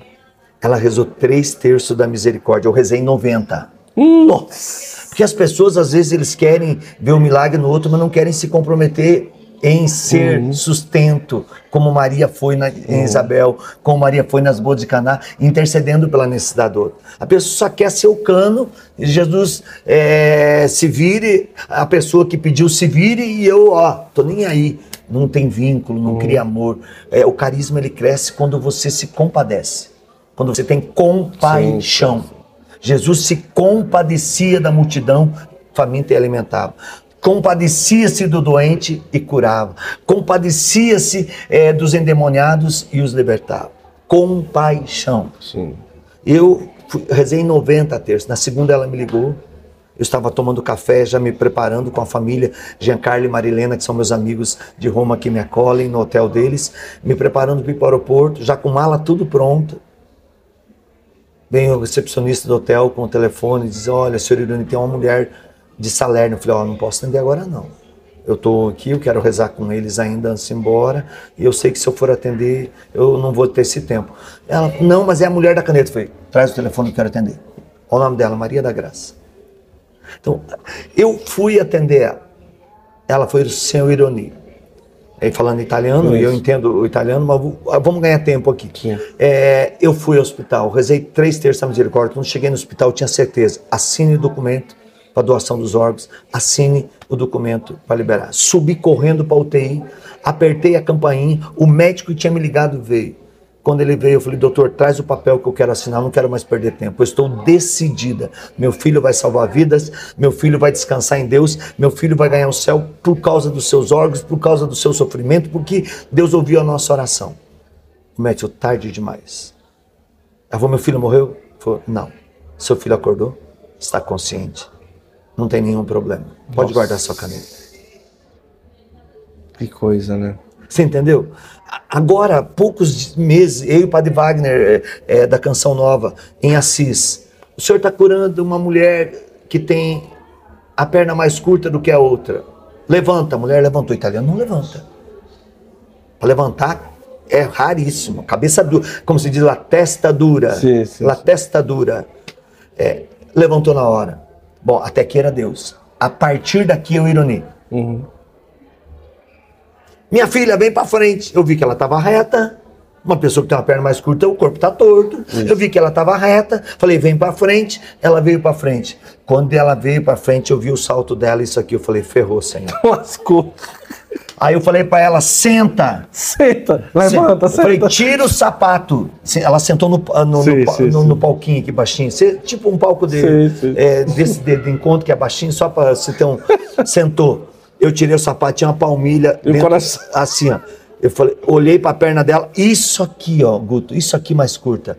Eu só olhei pro povo, porque o povo tava assim, tudo, tchac, tchac, foto pra tudo quanto é lá. Eu falei, acabou com o meu ministério. Acabou, tchau. Padre Wagner de pé assim, aquele jeito assim, olhando. Eu falei, misericórdia. O encontro de outubro da Canção Nova tá cancelado. falei, meu Deus. Nessa hora você só precisa confiar. Eu sabia que era o meu humano que tinha feito aquilo. Deus só, só disse que tinha curado. Deus não mandou levantar. Quem mandou fui eu. Deus não mandou vir para frente. Quem mandou fui eu. Mas Deus sabe do nosso limite. Uhum. Quando ela sentou, esticou a perna e eu vi aquela perna mais curta, eu coloquei as duas mãos debaixo do pé dela, o pé com calçado e o pé sem calçado. Tirei o outro calçado e comecei a orar e pedi para o povo orar. Não deu 30 segundos. Oxaralabaralaba. Eu abri meu olho. Os dois pés estavam retinhos. Caramba. Essa mulher levantou e corria de um lado para o outro. Quem era essa mulher? Era secretária de um bispo que deixava eu em Roma só conduzir adoração, mas catequese não, porque achava uhum. que tinha umas loucuras naquilo que eu falava. E, e, essa mulher, eu ia na, na paróquia desse bispo na terça-noite em Roma. Não sabia que essa mulher era secretária uhum. dele. Tô lá conduzindo a adoração do jeito que ele autorizou. Quem chega? O bispo com essa mulher. e ela vai na frente, dá o testemunho. E o bispo pega o microfone e diz: A partir de hoje você pode conduzir a adoração e fazer catequese na minha paróquia. Porque hoje eu vi que a loucura do milagre ela existe. Caramba, olha que coisa. Você já fez curso? É, vou falar aqui de algumas coisas, né? sabe, né? mulher que manda, não é? Mas você já fez curso tipo ligado à enfermagem, a doenças e tal? Porque às vezes não. você proclama cura tão específica. Claro, você tem 40 anos no ministério, tem uma certa experiência e tudo, mas às vezes tem enfermidades com nomes tão específicos que você fala que eu fico, meu Deus do céu, o cara para saber disso, o cara tem que no mínimo estudar, não. assim, tal, não sei o quê. Não. Do, a, a pergunta seria assim, se você já fez e se o Ministério em 40 anos já te deu um certo embasamento em relação a tantas enfermidades que você já proclamou de cura, né? A primeira é, é não. Certo. Eu fiz, eu sou formado em comunicação, fiz teologia, é, mas nunca fiz um curso na área de enfermagem. E não tenho aptidão para isso também, apesar de ter um filho fisioterapeuta. Certo. É, a segunda, é verdadeiro também que o ministério dá, mas cada encontro é um encontro, cada palavra é uma palavra. Como que Deus me dá a revelação? Por um sinal, por uma imagem, por uma palavra, por um sentimento. Uhum. E disso eu tenho meu discernimento. Às vezes vem a palavra, às vezes aquela palavra eu nunca ouvi falar. Eu coloco e depois pergunto para quem está do lado o que, que é isso. E geralmente a pessoa diz, não, isso é relacionado com isso, é relacionado com aquilo.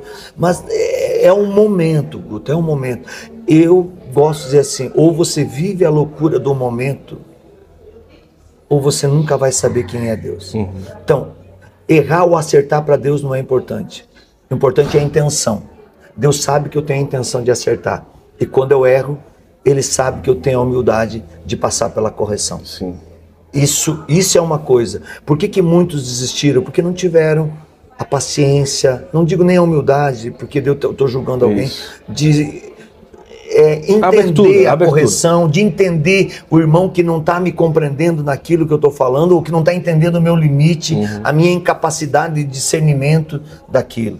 Então, é esse o problema. Você não pode parar diante da barreira. A barreira tem que é, ser obstáculo. Uma vez, vou contar uma historinha que vai, eu acho que resolve. É, Para entender, cada ministério é um Sim. ministério. Uma vez o padre estava saindo, logo agora no Covid, da igreja e tinha um menino chupando o dedo. E o padre olhou, menino, coisa feia, tira esse dedo da boca. Ó, Covid! Você vai pegar Covid, o menino estava tocando nas coisas, brincando. Você tira esse dedo da boca. O menino olhou para o padre, continuou chupando. O padre foi, ia atender doente, fazer encomendação de corpo, reunião com o bispo, é, visitar a família. No final do dia, o padre voltou, na mesma escada estava o um menino. Nossa! Com o dedo na boca. O padre falou: Rapaz, você não tirou esse dedo da boca? Tira esse dedo da boca. Menino, explica para mim qual é o sabor que tem nesse dedo pra você ficar esse dia todo dentro da boca. O menino fez assim: ó, experimenta. Experimenta. Você entendeu? É que nem o dedo na boca. Só é, você que chupa o dedo sabe o sabor do teu dedo. É verdade. Ninguém vai querer meter a boca naquele teu dedo, é vai? Verdade, vai? Então, a, o, o batismo no Espírito, a vida do carisma, o ministério é específico, é único, Sim. não se repete. E quando eu entendo isso, aí eu entendo que você não é problema para mim, mas o teu ministério com o meu somatiza potencializa a grandeza de uhum. Deus para a comunidade que está conosco. Esse é o segredo do ministério. Muito bom. Olha, eu quero lembrar para você que a nossa conversa aqui hoje é em nome do Halo, que é o aplicativo número um católico do mundo. Você está vendo aí na tela, é muito especial. Lá você tem a oportunidade de ter formação. Ah, eu quero rezar o Santo Rosário, não queria rezar sozinho. Você clica lá, sempre tem um grupo em vários lugares do mundo rezando o Rosário ao mesmo tempo. Lá você tem a opção de ter o texto, a meditação do texto do Rosário, a Bíblia Sagrada completa, sistema de busca. Lá você vai ter rotina de oração, você coloca, ele vai lembrar para você a hora de rezar o texto, a hora de rezar o texto da misericórdia, a hora de fazer a tua lecto divina, ele vai te ajudar a fazer a lecto divina para crianças, lecto divina para crianças, oração para antes de dormir, oração para antes de comer. É um aplicativo completo para ajudar um católico. Então baixa aí no QR Code, aproveita e saiba essa oportunidade que para mim um dos aplicativos mais geniais do mundo católico que existe hoje, certo? Também estamos aqui em nome, né, sempre, viu, Irone? A gente tem aí o presentinho do artesanato Costa, mas depois quando eu encontrá-lo, e também não vai ser a primeira conversa. O cara que tem 40 anos de pregação, não dá para resumir em um podcast só. Mas eu quero dizer que nós estamos aqui também em nome do Artesanato Costa, nosso grande parceiro, que sempre está conosco aqui no Santo Flow também da Milagros, que fabrica aí é, é, incensos de resina há mais de 20 anos, realmente um, um, trabalho extraordinário e também um cuidado, um zelo com a liturgia. Arte Sacro, que fabrica paramentos litúrgicos, você pode acessar a aba Presentei o seu Padre. Olha, às vezes presentear o padre só com toalha, com sabonete. Às vezes o padre tem uma coleção de toalhas já. Vai lá, vai na aba, presentei seu padre da arte sacro e também em nome da obra de Maria, Peregrinações, a qual nós estamos aqui ligados à obra de Maria também, nesse evento maravilhoso que é toda a peregrinação ligada ao Congresso Mariano, que o Ironi também esteve pregando está participando durante todo o Congresso. E considere uma viagem com a obra de Badia. E também da Sabatini Camisetas, nossa grande parceira que sempre nos veste no Santo Flow. É, Hoje um pouco reduzido porque é um episódio especial, internacional, não é? Mas aqui nós estamos sempre junto aí dos nossos parceiros. É... Qual o, o país que para você foi mais desafiador pregar? Você disse 80 já? Eu não consigo imaginar. Olha que maravilha. Aguinha, traga para cá, pode vir aqui. Estamos também em nome da água H2PE. Não, brincadeira, viu? É do Pernambuco? É PE, H2PE, H2OPE. Não, brincadeira. Isso aqui é água portuguesa, né? É água chique, né? Augusto, nosso grande parceiro.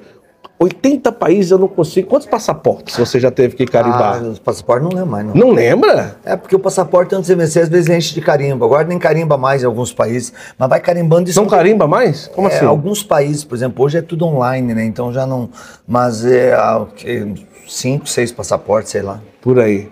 80 países é muita coisa, né? Qual foi o mais desafiador, assim, se você pudesse trazer alguns momentos difíceis mesmo, assim? É, desafio mesmo maior foi na Coreia. Na Coreia? É, eu nunca tinha. É, é proibido? Não, lá não. Coreia do Sul, lá pode. Ah, lá 20% pode, de cristãos. Certo. É, mas foi assim um desafio. Eu sofri muito. Eu estava em Tel Aviv. Certo. É, aliás, eu estava em Betânia. Eu tive que ir a Tel Aviv, um convite de última hora, porque o pregador que ia lá do Vaticano estava é, doente, eu tive que substituí-lo. É, eu saí de Tel Aviv, de avião, fui para Moscou, na Rússia. De Moscou fui para Seul. Sim. Voltei, eu tinha que ir para Istambul, porque o grupo ia estar em Istambul me esperando, e se eu não chegasse no domingo à noite, na madrugada de segunda, é, aquele grupo é, iria perder, bloquear a passagem de todo mundo, porque o nosso era grupo fechado. Sim. É, então, foi muito desafiador, nunca, não conhecia o meu tradutor. Aliás, um abraço, o seu João dona Clarice, eles são da comunidade coreana de São Paulo. Eles foram para a Coreia para me traduzir. Depois eu voltei outras vezes à Coreia. e lá assim, ó, cara, eu encontrei uma fé muito fervorosa. É, a primeira pregação era sobre a cura do cego Bartimeu. É, eu olhei ao tradutor e disse assim: lê em coreano e eu não vou ler o evangelho em português, porque a gente vai perder muito tempo. Ele começou a ler em coreano, um padre, tinha uns 200 padres, quatro bispos, cardeal, tudo. Era no, no, no ginásio. Cardeal e tudo? O ginásio lotado. Nossa. Só tem um cardeal lá, tava no encontro. Todo, é, porque a igreja é muito A igreja viva. toda. A igreja toda, é uma igreja muito viva.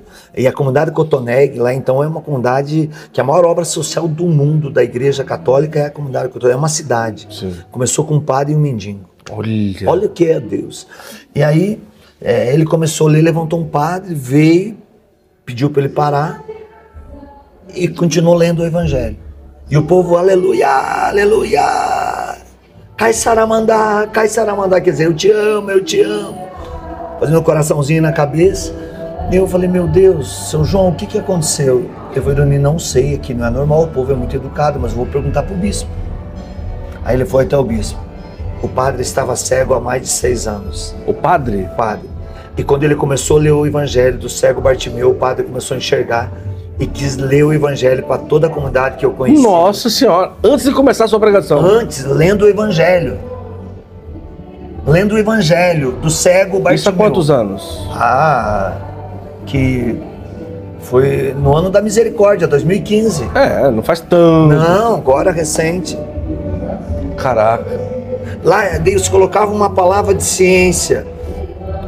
Cara, era assim, ó. A pessoa estava em casa, ela saía de casa, ia pro ginásio, paralítico, ia pro ginásio, chegava lá caminhando. Então, coisa assim. Outra missão que me encanta muito é a África. A África, além do desafio, a fé viva do povo tem muitas realidades da cultura deles, a feitiçaria, Sim. aquelas coisas ocultas, mas é, é um povo que tem fé, um povo sofrido por causa das guerras recentes. Em alguns lugares ainda continuam as pessoas nas matas e saqueando o povo. E... Então é, um país bem diferente. Agora a Itália também para mim foi muito desafiador. Agora, se eu tivesse que escolher um país para morar, ou eu morava na África, em Luanda, ou eu morava em Cabinda, ou eu morava é, na Coreia do Sul. Sério mesmo? Sério, porque esses países eu vivi assim, Filipinas também, uma expressão de fé muito, mas ali fé é muito grande. Hoje na Itália eu sou mais conhecido, por exemplo, do que no Brasil. Na Itália, se eu for pegar voo, for pegar é, trem, metrô, o povo vem cumprimentar, vem pedir oração. Não consegue direito. É, consegue, mas você tem que passar por todo esse processo de ter que estar tá dando atenção para as pessoas. Que a Itália também começou com um grande milagre. Em Rimini, um encontro com mais de 30 mil pessoas.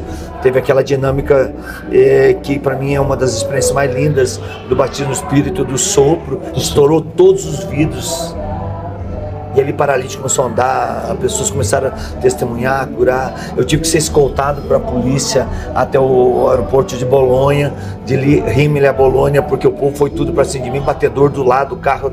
Entrei direto, sem passar pelo, pela alfândega, nada. Eita. Aí a polícia me levou por dentro. O que foi que esse cara fez? Ele é, tão perigoso. É.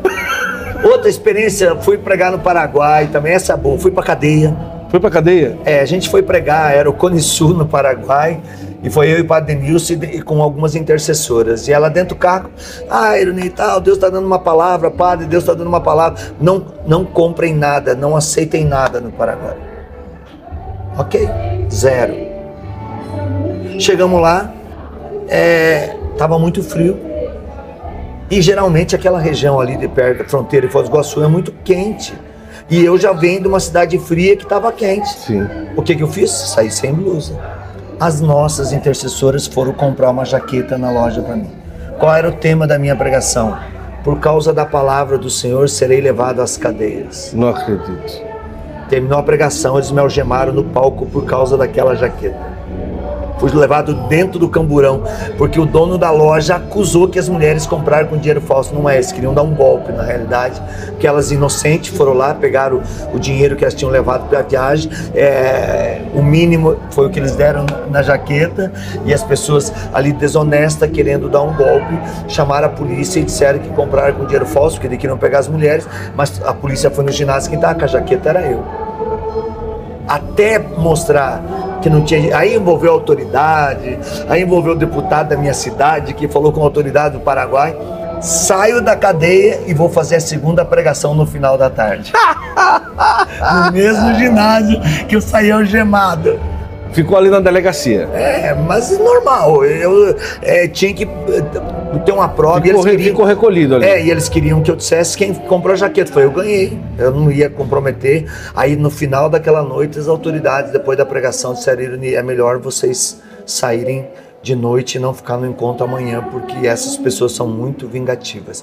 E agora a polícia vai para cima deles e eles vão querer fazer alguma retaliação com vocês. A gente saiu por volta de uma hora da manhã, dormiu em Foz, depois continuou a missão. Que coisa louca! Hoje eu vou muito no Paraguai, mas tive que passar por esse episódio. Nossa, imagina, você, você tava pregando quando foi preso não? Tava pregando, fui no palco. eu, eu, eu, eu, saí do ambão aqui, comecei a descer a escada, algemado. A maioria das vezes nesses países você prega em português. Sim. Mas já aconteceu de alguma vez você proclamar algo em português, o cara não entender nada e a graça acontecer, não? Cara, na Coreia. Terminou esse encontro, eu fui para o aeroporto. Um casal de médico que estava no encontro, tomado de câncer, com duas filhinhas, uma de nove e uma de seis, foram para o aeroporto para pedir oração. Eles, eles são médicos, eles sabiam que eles estavam desenganados. No saguão o casal? Do, é, no saguão do aeroporto de Seul. Eu não tinha outra oração. O xaralabaralabaralala. E eu olhei orando em línguas, que eu tinha que embarcar. As crianças rindo e olhavam para mim e riam. Aí continuei orando, brincando com as crianças, e elas não, cada vez elas iam mais, olhavam uma para outra, assim, como se elas estivessem discutindo alguma coisa, assim, ou discordando de alguma coisa melhor. Aí eu chamei o seu João, tradutor, falei, seu João, pergunta o que, que, ela, que, que elas estão falando. Eu, elas olham para mim e riem, olham para outro, não, e chacoalham a cabeça que não. Aí ele sentou no chão e eu continuei rezando aqui o casal, só orando em línguas. Como é que é traduzir? Uhum. Só orando em línguas. Ele levantou, Falou, seu Irani, é sobrenatural. Foi que foi, seu João? O que está acontecendo? É sobrenatural. A menor, enquanto você ora em línguas, ela escuta Salve Rainha. A maior diz não, é Pai Nosso, não é Salve Rainha. A mesma oração, uma escutava Sim. o Pai Nosso em coreano, a outra escutava Salve Rainha em coreano. a mesma oração em línguas. Caramba. Só a oração em línguas. Esse casal, passado um mês, eles fizeram 24 horas, 27 horas, melhor, de viagem para o Brasil.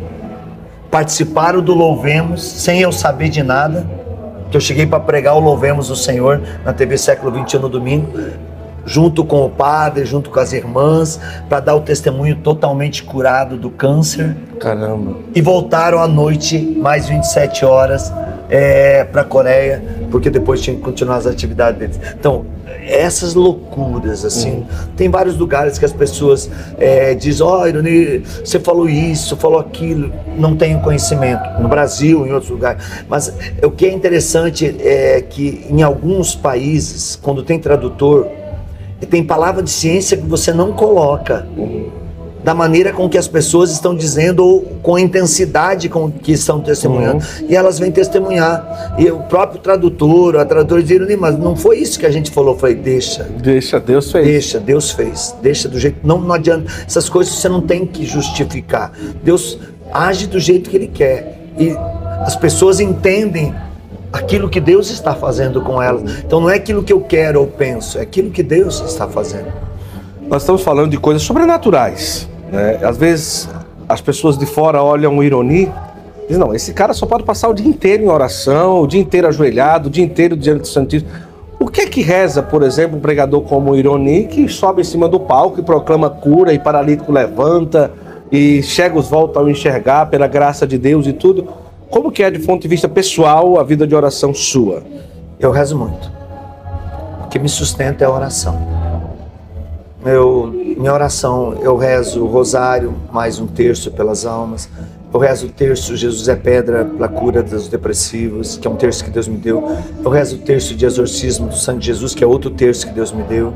Eu rezo é, a novena perpétua São José, a novena perpétua e o rosário do Espírito Santo. Eu rezo a novena perpétua das mãos ensanguentadas. Eu rezo a quaresma São Miguel perpétua. Eu rezo é, é, o que, que eu vou dizer para você? O terço da Divina Providência, a novena e o terço da Misericórdia Perpétua. Eu faço a Lexo Divina, que é a leitura orante, o estudo bíblico. Eu faço a liturgia das horas, eu vou à missa, eu faço adoração, eu faço jejum, eu confesso semanalmente. É, é, é todo um processo.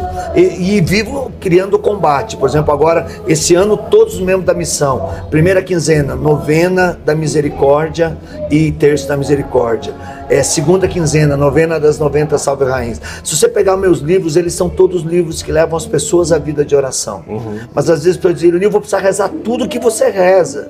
Sete horas, oito horas de oração por dia, como você faz para viver o que você vive? Eu falei, não, às vezes se você rezar uma Ave Maria, que é o que Deus está pedindo para você, vale mais do que minhas sete horas de oração. Uhum. Então, mas eu rezo muito. Se tem uma coisa que eu faço é rezar. Eu não sou fake news de oração. Sim. Eu rezo mesmo. Eu não rezo para os outros saber que eu rezo. Eu rezo porque eu quero ter é, é a maneira de eu ter diálogo com Deus, de eu ter intimidade com Deus. E se você olhar para mim, aqui, por exemplo, eu estou toda hora rezando, quando eu estou escutando os irmãos pregar, quando eu é, estou na convivência, estou toda hora. Saio daqui, vou ter altas horas rezando, acordo de madrugada, para poder dar conta das minhas orações. Sim. Mas eu preciso, é o meu propósito com Deus. Não é nem o que Deus quer de mim, é o que eu quero com Deus. Sim. Entendeu? Eu quero ser essa pessoa que tem diálogo com Deus. E a oração é diálogo, é conexão com Deus. Você já está aí chegando a 60 anos. Né? O que é que tem aí no coração do Ironia aí para os próximos 10, né? Porque você fisicamente aparenta né, muito jovial, né, filho? A gente conversava sobre isso ontem. Né? Bem, claro, com, as, com o problema aí das pernas e tudo, né? Mas você pensa alguma coisa, você sente, olha, eu preciso diminuir o ritmo, senão eu não aguento a pancada. É, o que é que você pensa aí dos próximos anos aí? Eu quero mais. Eu tenho sede. E a minha sede é salvar almas. Uhum. E quando eu falo isso, eu me emociono. Uhum. Eu digo para Deus, eu estou pronto.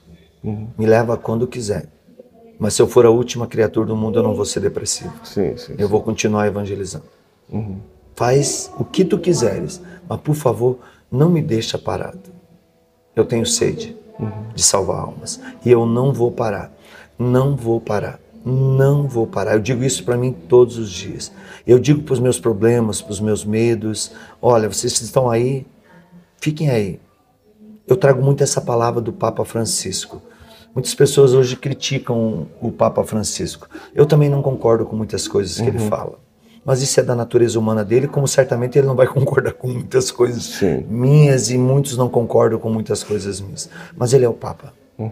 E tem algumas coisas que ele diz que me marcam muito. Uma delas, um dia ele foi questionado se ele não tinha medo diante dos escândalos da igreja de ser o Papa. E ele falou: não. Mas olha os escândalos, olha isso, olha o problema da guerra, olha o problema não sei o quê, olha o problema da doutrina, olha o problema é, que querem implantar o casamento do sacerdote, que querem não sei o quê, é, pessoas do mesmo sexo com, com matrimônio e tal. Aí o Papa falou, não, não tenho medo.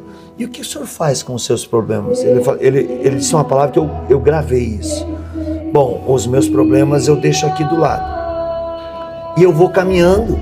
E se eles quiserem, eles caminham comigo. E a hora que eles cansar, eu vou continuar caminhando e eles vão ficar para trás. Olha, forte. Eu faço isso comigo.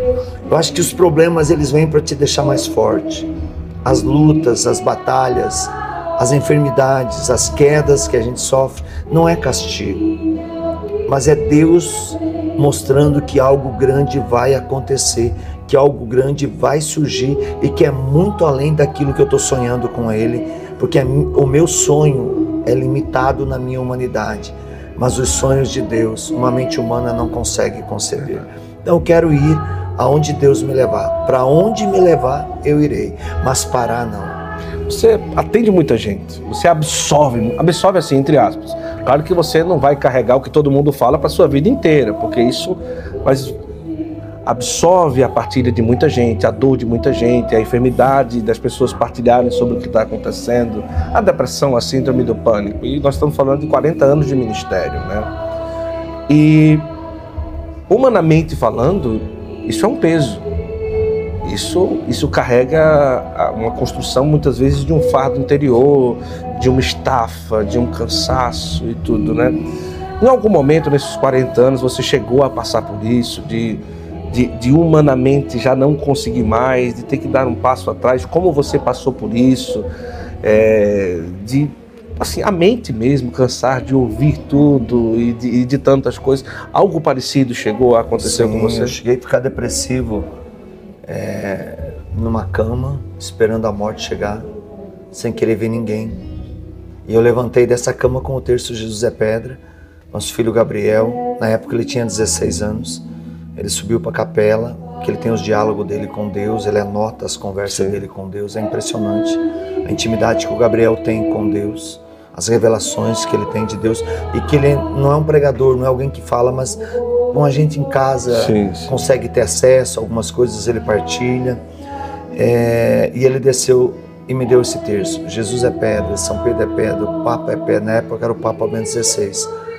Diga, Pai, eu sou pedra Contra essa pedra as forças infernais não prevalecerão. E se alguém tentar quebrar essa pedra que sou eu, será quebrado no amor de Deus. O nome de Jesus tem poder sobre todo mal. Pelo teu poderosíssimo e santo nome, Jesus, livrai a mim agora e a minha família de todo mal físico e espiritual. Isso se transformou num terço. A primeira parte Sim. é, é como se fosse o Pai Nosso, o terço, mas ele não tinha essa noção. E eu repeti, era sexta-feira santa, perto das três horas da tarde. Eu levantei. Já estava há quanto tempo ali, mais ou menos? Eu já estava depressivo há quase um ano. Mas ali foi o, foi o pico, é. o caos, né? Quando eu tombei, eu não tinha mais força humana, não queria mais ver ninguém. É, como é uma semana é, santa, geralmente você fica em casa, geralmente você faz missão, você busca a tua formação, a tua, tua interiorização com Deus. E ali eu caí, eu não queria ser de dentro de casa, do quarto, não queria ver ninguém, não queria, não queria mais. Eu não tinha. Liguei para os meus amigos, para os filhos da missão, dizendo: olha, cuidem da minha família, eu não tenho mais condição de ir em frente. Caramba. E eu levantei, fui, eu lembro, quando eu beijei o Cristo. Você foi na missa, foi na celebração. Celebração da paixão. Quando eu beijei o Cristo, algo muito forte que me oprimia, que pesava, saiu de mim. E eu levantei dali e toquei minha vida normal. Quantas vezes depois disso eu chego é, no cansaço, no limite humano máximo, Aí eu preciso retomar, refazer. Mas tudo isso, o que me sustenta, o que me mantém de pé é a minha família. Se não tivesse a esposa que eu tenho, os filhos que eu tenho, os irmãos que eu tenho, que sabem entender meu limite, que sabem entender minha miséria humana, certamente é, eu não estaria aqui e já teria é, partido há muito tempo. Porque as lutas nesse tempo, as pessoas eles olham os milagres que Deus usa a gente como um instrumento, como um cano para Deus realizar, mas eles não param para pensar o sofrimento, a humilhação, os combates, os combates, as doenças. Já passei por sete cirurgias. Sete. Agora a oitava, essa aqui.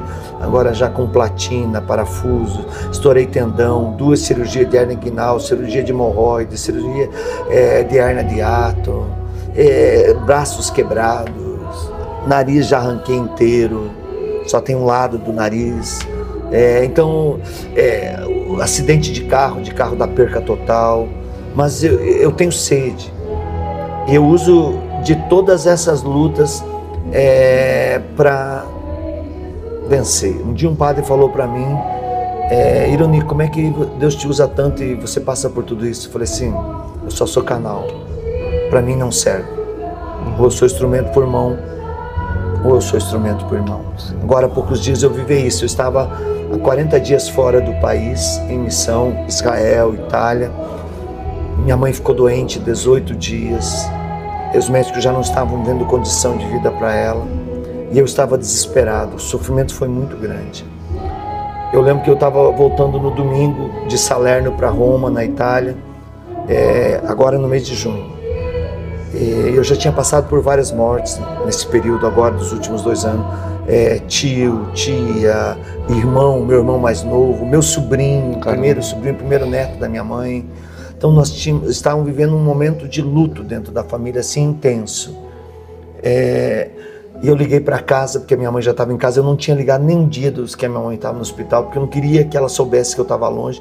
Então era melhor ela é, se preocupar com os que estavam ali, cuidar dela, do que ela saber que eu não ia poder voltar. Eu sabia que isso ia, ia derrubar mais minha mãe.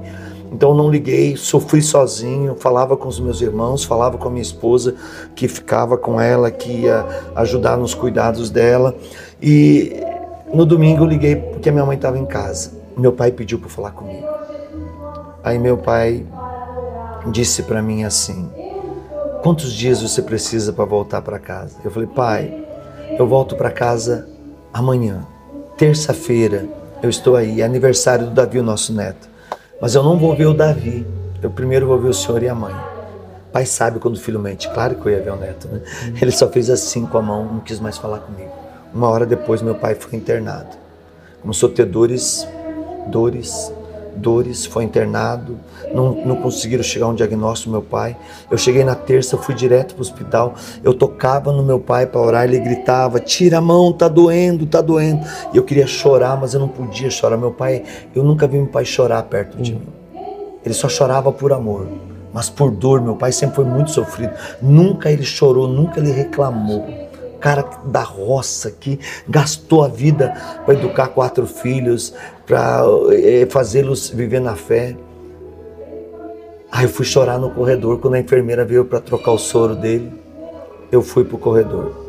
Quando eu cheguei no corredor, estou chorando, veio uma mulher, me abraça. Eu queria te encontrar. Há mais de três anos eu estava aqui na UTI desse hospital podre de câncer. Você veio de madrugada rezar para mim. Minha família trouxe. Eu estou aqui hoje para testemunhar. Eu estou curada. Eu fechei os meus olhos em lágrimas e disse: Senhor, e meu pai? Como é que fica, meu pai? Eu só escutei aquela voz no interior que dizia assim: O que você quer para o seu pai? A tua vontade ou a minha? Pede que eu faça. Uhum. Falei, Senhor, esquece, faz a tua vontade. Mas ali eu já entendi tudo. Saí dali, liguei para meus irmãos. Olha, manda é, os filhos virem ver o pai, porque o pai não tem muito tempo mas eu sabia que era muito pouco tempo. Sim. Meus irmãos acharam que eu estava com a consciência pesada, louco de estar voltando na missão. Aí fui atrás de um padre, às 10 horas da noite, só podia levar o padre no outro dia no hospital. Outro dia fui para mim, 7 da manhã, peguei o padre Agostinho, fui para o hospital. Ele confessou meu pai, deu unção do enfermo para meu pai, deu eucaristia para o meu pai. Levei ele para casa da minha mãe. preparar minha mãe, porque eu sabia que a notícia viria, era questão de minutos ou horas, não sei. Eu não tinha o tempo exato, mas eu sabia que chegou o tempo dele ir para o céu. E preparei minha mãe lá com o padre, atendendo ela, confessou porque a mamãe estava ainda muito fraca. Sim. Voltei para o hospital, à noite fiz o programa das 9 às 10 da noite. Terminou o programa ao vivo pela TV que eu faço da capela de casa, como Xilink. Eu fui para o hospital, senti que eu devia ir. Cheguei lá, 10 e 15, 10 e 25, meu pai partiu para o céu. Fui o último a estar com ele. Olha só. Então, às vezes, Deus te dá a dor e não importa a alegria do milagre do irmão. Você não pode querer o milagre do irmão. O milagre do irmão é do irmão. A dor tua você não pode dar para o outro, você tem que passar por ela. O velório do meu pai não foi um velório, foi um retiro. 18 sacerdotes, bispo Olha. passou por lá. E não por causa do ironia, por causa do testemunho de missa diária do meu pai. Entendeu? Homem que ajudou na construção de muitas das paróquias da minha cidade sempre trabalhou em liderança é, de é, organização de festa, de quermécia na, na, nas igrejas, que ia para o mato, cortava madeira, que, que levava para a serraria, que é, cortava o, o, que o padre precisava de madeira e levava para ele construir o que precisava. Sim, um homem que viveu uma fé do jeito deles. Eu não lembro se meu pai rezava, não sei dizer se meu pai rezava, mas ele rezava com a vida. Sim. Então, para mim, foi uma. Foi, talvez uma das, das dores maiores até hoje. Mas eu tenho uma certeza, hoje eu tenho um Pai no céu, tenho um intercessor no céu. Então, essa dor você tem que passar. É, não tem. Quem entrar na chuva tem que se molhar. Quem quer seguir o Senhor tem que seguir o caminho da cruz. Se fugir da cruz, está fora de Deus. Você falava de combates, né? Foram muitas as vezes que aconteceram coisas que você não, não tem como explicar. Você falou de acidente de carro, Deve ter sido muitas coisas que devem ter acontecido em missões. Tem alguma situação difícil que você lembra? Essa daqui seria o acidente de carro, talvez a mais difícil? Não, porque o acidente de carro foi aquele momento. o carro só deu perca total. É, eu fui tirado do meio das ferragens do carro. Só isso. Foi só aquele momento, né? Mas não tive uma mancha de, de, de óleo no corpo. Caramba. Ficou cheio de óleo dentro do carro. Não tive uma hematoma. Nossa. Nada. Estava Cor... dirigindo não? Dirigindo. Descansou, dormiu sem querer? Como... Não, não. Tinha uma barreira na estrada e veio um carro na contramão. Ah, tá. Que não podia estar. Na... E o cara que estava na minha frente, do nada, parou quando chegou na barreira do outro lado do carro e todo mundo já, já sai em velocidade, porque está indo, a pista está livre. É, parou para reclamar e eu dei ah, perca total no carro. Perca total desmontou meu carro e o carro do, do outro. O carro do outro, porta-mala, por exemplo, foi parar nas costas dele no. Caramba! Então foi, deu perca total os dois carros. Mas não, para mim, assim, é, é quando pega na família. Quando alguém da minha família está doente, quando. Aí é a minha impotência. Entendeu? Uhum. É, eu posso orar para os membros da minha família. Uhum. Mas o instrumento para eles não sou eu. Isso entendeu? Mas eu vejo também, aí quando eu levanto dessa dor, os irmãos que se aproximam e que se tornam instrumento de Deus para minha família. Uhum. Para mim, é, se eu tiver que largar tudo e ficar só com a minha família, mesmo estando 40 anos quase na estrada, eu largo tudo e fico só com a minha família. Uhum. Ela é o meu território de missão. Uhum. Ela é o meu alimento missionário. Depois eu posso cuidar do mundo, mas primeiro é a minha casa. Por exemplo, eu estou aqui falando para você, essa noite é, a minha cidade deu um ciclone, um vendaval, chuva, alagou, é, destruiu ruas, muitas pessoas desabrigadas. Eu estou aqui, mas eu estou rezando pela minha cidade. Hum. Você entendeu? Então é, é o dia a dia, é viver. É assim, e cada dor ela tem o seu sofrimento específico. Assim como cada alegria tem a sua alegria específica. Sim. Não adianta, porque todos, se você, porque assim, eu como você vê, eu vivi o meu ministério é, intenso, eu vivo também a minha miséria intensa. Uhum. Eu sofro intensamente. Eu não, eu não fico passivo. Ah, você vê eu contando os testemunhos, eu não conto a dor que eu passo. Uhum. Porque eu não quero que o irmão passe a dor. Eu quero que ele entenda que Deus é uhum. maior do que a dor dele. Então, se eu contar a minha dor, ela passa a ser um contra-testemunho para quem está sofrendo. É melhor eu contar a alegria do que a dor me fez passar, Verdade. porque aquele irmão dizer eu também posso, eu também chego lá. Então, é, é, é isso. É, Você, sem dúvida, é um dos pregadores de maior referência no Brasil e no mundo. Né? Carismático. Né? E, e hoje não param de nascer novos pregadores. Antigamente nós tínhamos uma certa normalidade de regulação, porque entrava pelos grupos de oração, você tinha Paulo Apóstolo, se tinha uma base ali daquilo que nós fazíamos, né, e tudo, daquela formação toda, que era maravilhosa e que ali serviu como celeiro de muitos pregadores.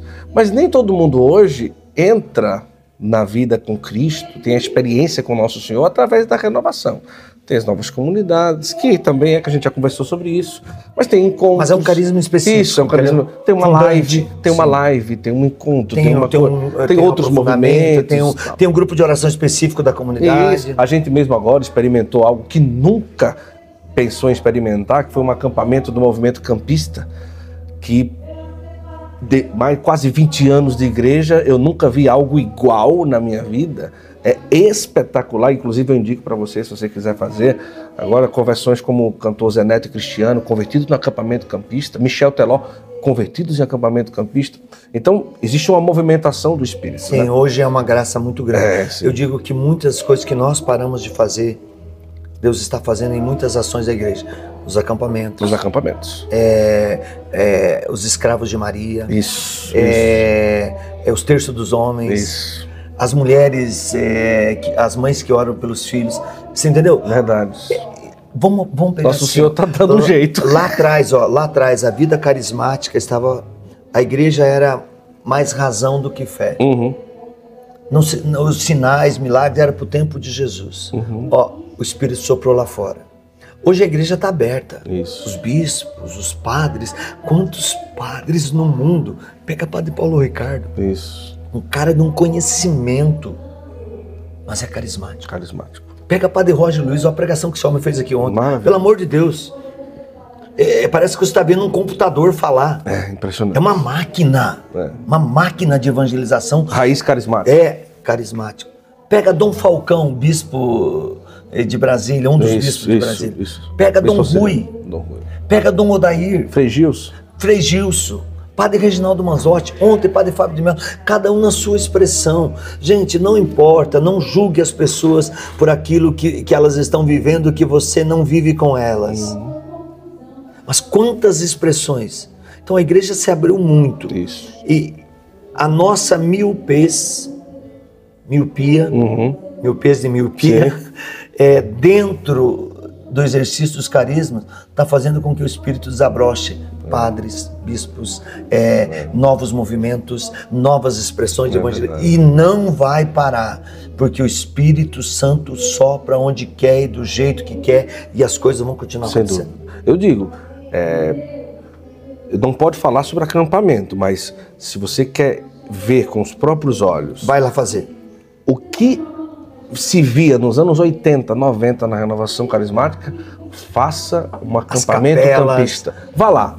As capelas, as dinâmicas, as experiências. Não, não. Nossa Senhora. Não, é, sensacional. Você nunca fez, né? ainda? Não, não, mas meus filhos já fizeram. Meu Fizeram? Seu filho Gabriel. fez? O Gabriel fez? Foi, foi eh, líder de tribo. Que maravilha! Mas em que cidades? Ponta Na Grossa? Minha cidade mesmo. Ah, em Guarapuava tem É, acampamento ele- lá. Só que ele fez acampamento em Palmital, um camp- acampamento Ah, sim, com um tema sobre o Espírito Santo. Que maravilha. É. Agora vamos lá. Mas a pergunta era sobre os pregadores, né? Sobre a realidade de novos pregadores. O que eu, o que eu tô querendo falar é que é o seguinte: nós não temos hoje uma base formativa universal que se tinha, que era Paulo Apóstolo, que tem ainda na renovação carismática, Específica. mas agora as pessoas entram por outros lugares também, não é? É, qual o perigo que isso tem nesse sentido dos novos pregadores e qual o caminho que você direcionaria esses novos pregadores para que possam ser pregadores que tenham uma certa formação, mas ao mesmo tempo não sejam bloqueadores da graça, né? Pelo medo ou, é, ou por não ter visto assim com os próprios olhos é, pessoas livres, é, carismaticamente falando, é, sem um gessinho, sem aquela coisa, sem. Olha, agora é hora de proclamar a cura. Agora é hora do, agora é hora de orar em línguas. Agora Esse é hora disso. O protocolo é do inferno. Entendeu? Então, então, então assim, é, não estou dizendo que é em todo lugar isso, tá? Não, não, mas nós estamos falando de isso. É, coisa nossa. Nós não estamos falando da, do, do, remendo não, dos outros. Não, não é isso, não é isso. Então, e aqui deixa eu dizer, eu sei que Sim. tanto você, Guto, como eu, a gente tem essa transparência. É, nós não estamos aqui criticando nada. De jeito nenhum. Nós estamos aqui, é nossa casa. Nós estamos aqui falando de experiência de vida. É nosso estábulo, é no, o nosso nascimento. Foi ali. E, e, é até hoje. Eu me sinto assim. Eu me alimento ali. Hoje eu não tenho. Fui fundador de comunidade, 10 anos vivendo em comunidade de vida, moramos 3 anos e meio com o Dom Henrique, foram 10 anos vivendo em comunidade Nossa, de vida, como casado. Nossa filha nasceu dentro de comunidade de vida. Nós já viajamos pregando para tudo quanto é lugar. Nascemos na renovação carismática, temos uma, uma vida na, na renovação. Então, é nossa casa, é nossa vida e até hoje é, porque a gente vive a mesma coisa. O que nós fazemos aqui conversando e que a gente chega, por exemplo, um dia, só para pincelar aqui, uma pessoa que foi na Canção Nova nos encontrou lá no Santuário do Pai das Misericórdias, ateia, né? tentou tirar a vida quatro vezes. Na quarta vez foi muito sério. Né? E no hospital, em coma, ela acorda. A primeira coisa que ela pega no celular, o YouTube projeta para ela um Santo Flow. Do nada. E era uma aula, não era nem uma conversa, era um Santo Flow que a gente fez um masterclass com o Rafael Brito lá dos Anjos, né? Ela meio assim, ainda meio saindo do coma, clicou. E ficou ali ligado, falando sobre a salvação, alguma coisa assim, ou era sobre Nossa Senhora, não sei. Só sei que ela foi na Canção Nova dar o testemunho. Depois dali, o YouTube já mandou outro, ela foi assistindo, foi assistindo, foi assistindo, maratonou o Santo Flow, ficou boa, melhorou, saiu do hospital, pediu o batismo, se tornou católica, mudou de vida e foi até o santuário do pai. Ficou sabendo que a gente ia estar lá. Foi com a mãe, né, filha? Por uma entrevista, por uma conversa. Então, a movimentação do espírito, a, a, a diversidade carismática, ela transcende qualquer, qualquer possibilidade de estrutura. Mas em relação aos pregadores, né? como que você é, analisa hoje né? o nascimento dos pregadores, o embasamento dos novos pregadores, qual o perigo que isso tem por não ter uma formação que seja é, feita para todos e o que fazer para realmente se tornar um, um, pregador segundo o coração de Deus? Primeiro, eu acho que não tem problemas. É, eu acho que eles têm que vir, eles têm que errar para acertar.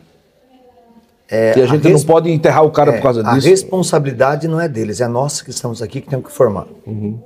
Em todos os sentidos. E é nossa aqui também que temos uma experiência de não podar, cercear esses irmãos, mas de ir ao encontro deles e mostrar as experiências que nós já passamos, positivas e negativas, para que eles não venham inserir ou cair nos mesmos erros. Sim. Conta uma experiência só para você entender. O que tem que me alegra, deixa eu terminar o primeiro raciocínio aqui. O que me alegra é ver um irmão crescer. Um irmão que eu preguei para ele, um irmão que eu dei o seminário de vida no Espírito Santo, um irmão que, que eu orei para ele, estava nas drogas e hoje ele é, restaura pessoas que estão nesse caminho. Então, é, essa é a minha alegria. É, o meu ministério se torna forte quando alguém que Deus colocou no meu caminho se torna mais forte que eu. Uhum. Esse é o segredo. E muitos veem contra. Eu vejo dessa maneira. Então, nós tivemos as Santas Missões Populares e daí foram enviados duplas. E nós tinha dois loucos no grupo de oração, que eu não vou falar o nome deles aqui. Loucos, é, assim, não que eram um louco de loucura, mas eles faziam loucura porque eles, eles tinham o jeito deles de fazer, assim, eram umas coisas que assustava todo mundo. E na hora de escolher as duplas, o padre não conhecia. Botou os dois juntos. Botou os dois juntos. E nós fomos para as ruas, de casa em casa, evangelizando. E os dois loucos passaram num centro do cão. Sim. E lá tinha imagem de São Cosme Damião, lá tinha imagem de Senhora Aparecida. E quando eles entraram, eles pensaram que era uma capela.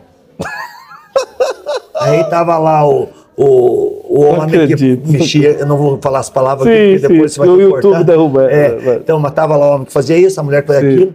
Aí um deles falou assim, ó, é, nós vamos ter que rezar separado. Falou, pô, você fica aqui rezando e eu vou ali pro outro lado rezar com o outro, ok?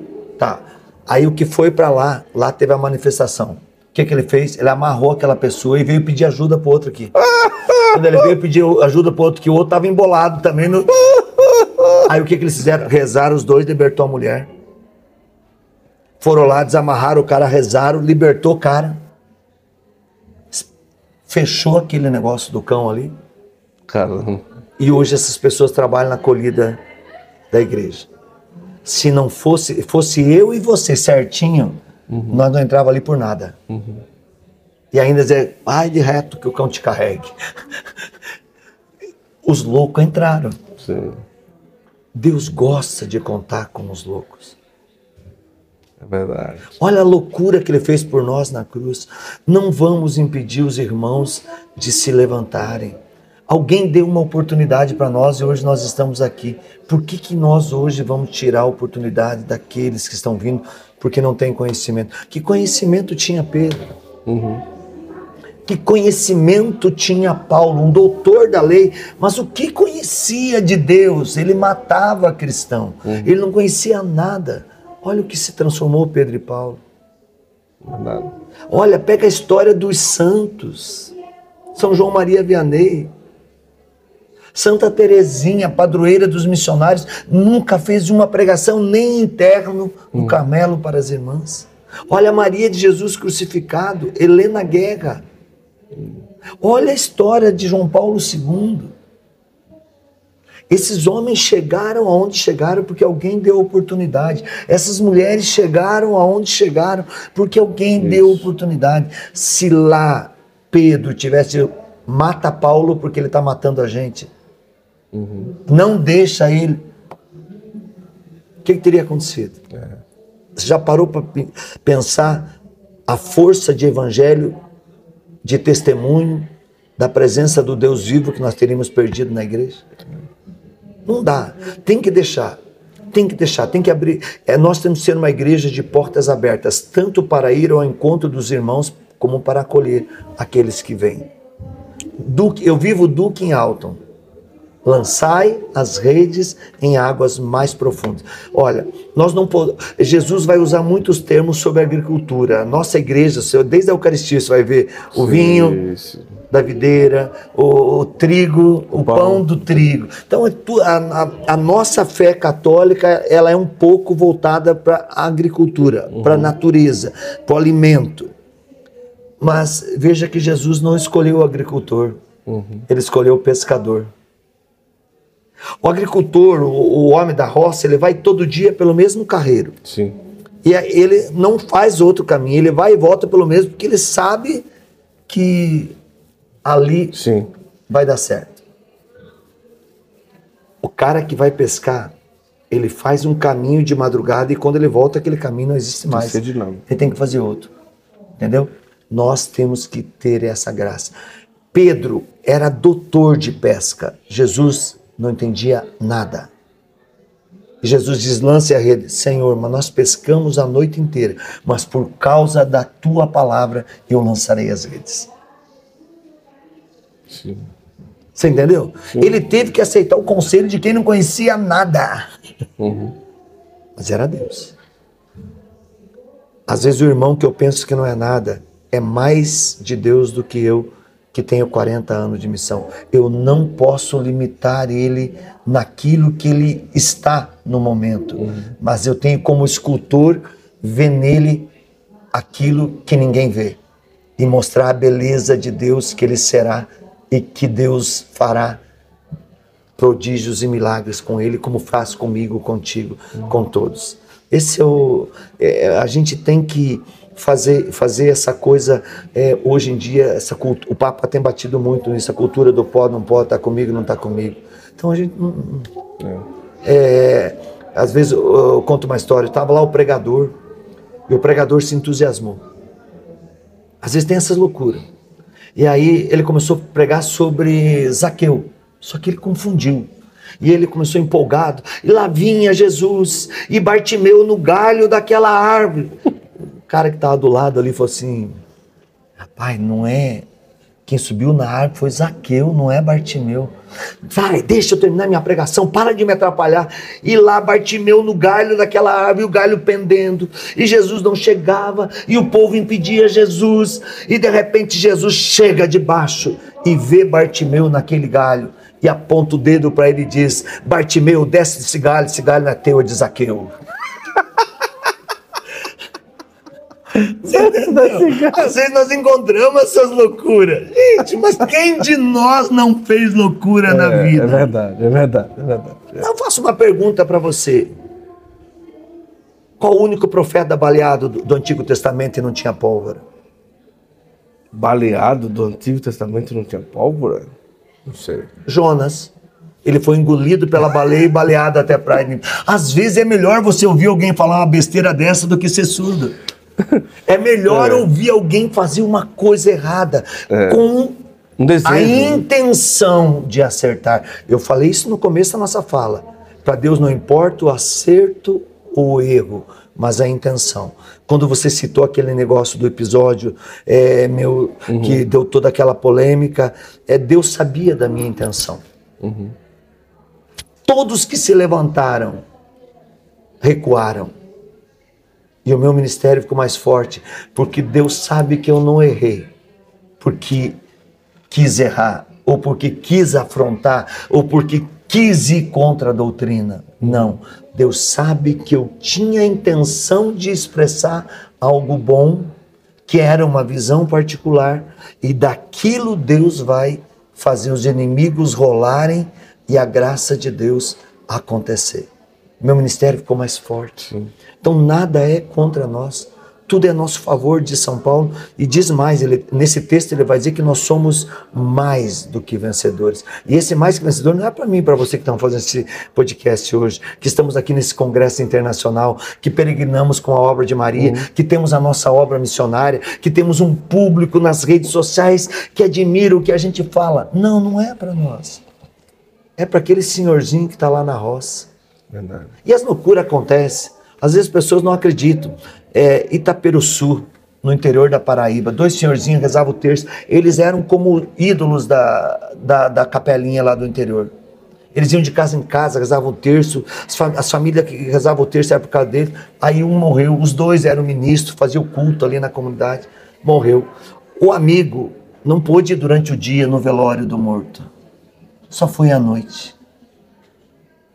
Quando eu ouvi essa história, eu, fiquei, eu falei: é isso, gente, é isso. Uhum. Se não tem uma loucura dessa, também não tem a graça de uma oportunidade de vida para quem não está morto Sim. e a gente pensa que está morto. Aí ele chegou de noite e todo mundo lá. É, você sabe como é que é velório de roça, né? É aquela benção. É. Ninguém estava aí com morto, todo mundo comendo e contando. Família de todo lugar do é, Brasil, é, vem ver e é. tal. Aí ele chegou e falou: gente, nós temos que rezar. O terço é uma arma poderosa que levanta defunto. Aí todo mundo tinha um respeito por ele. Foi todo mundo para dentro da sala, pra, capelinha, para rezar pro, pro irmão que tinha sido sinal de Deus para ele. Todo mundo chegou lá e ele começou. Quando ele começou, creio, o morto levantou. O amigo morto levantou. O que estou fazendo aqui? Me tire desse negócio. Ele não tinha morrido. Como era na roça, ele teve uma parada de ar prolongada. Uhum. Caramba. Para quem não tem fé, foi uma parada de ar prolongada. Uhum. Eu já vou lá na fé que disse que se aquele terço não começasse, é. tinha enterrado ele vivo. É. Quantos de nós, por não orar e por não aceitar a oração do irmão, estamos enterrando pessoas vivas? O bonito dessa história é que quando me contaram que até o senhorzinho amigo quando ele começou a crer e o amigo levantou, todos correram para fora e ficaram assim, só espiando lá de fora. Ninguém acreditava que o. Mas ele não estava morto. Sim. Mas poderia ter sido enterrado morto se não houvesse alguém que acreditasse, que tivesse fé que a oração pode ressuscitar até o mundo. Olha só, viu? Eu acho que uma, uma conversa muito, muito especial aqui com, com o Ironi é, eu penso que uma grande oportunidade para a gente trocar ideia e também ouvir tantas histórias, né, filho? Sensacionais, né? Um homem que há 40 anos vem pregando a palavra de Deus, mas vamos falar para o pessoal entender a sua missão a poder de Deus. O que é que vocês fazem? É, você prepara pregadores? É, são pessoas que se reúnem para fazer o quê? Qual que é a intenção de tudo? Então, a nossa missão, ela nasce do grupo de oração. Nós tínhamos um grupo de oração com quase 4 mil pessoas semanais. As pessoas, o grupo de oração era 8 e meia da noite, começavam a chegar 4 horas com um banquinho para sentar na, nas ruas ao redor Sim. da nossa igreja, que era o santuário. Nós tínhamos mais de 300 servos. A gente não sabia o que fazer com os servos. Então a gente começou a fazer grupo de oração de casa em casa e começou a multiplicar os servos, multiplicar o povo. Daí a gente viu que nós já estávamos pequeno na nossa paróquia. A gente começou a ir para as cidades vizinhas e começou a vir um ônibus para o grupo de oração, a coisa ficou pior. Uhum. Aí nós surgimos com a missão. Então, você não pode ter todo mundo enquartelado. O soldado tem que estar no campo de batalha. Uhum. Um soldado que não vai para o campo de batalha, ele vai morrer na guerra ele não tem experiência de guerra. O inimigo vai pegá-lo facilmente, vai destruí-lo facilmente. Como é que você dá experiência? Você põe o soldado no campo de guerra. Então nós começamos a multiplicar o grupo de oração. E aí fugiu das características do movimento. Uhum. Nós começamos a ter perseguição dos padres, que é, o nosso grupo, no, no, dia do grupo, não podia fazer nada nas paróquias, e um monte de coisa. E não, perseguição. Eu também, se estivesse no lugar desses padres, ia perseguir. Sim, sim. Porque eu não ia defender meu peixe. Isso. entendeu? Eu não tô aqui, eh, veja, eu não falo isso para.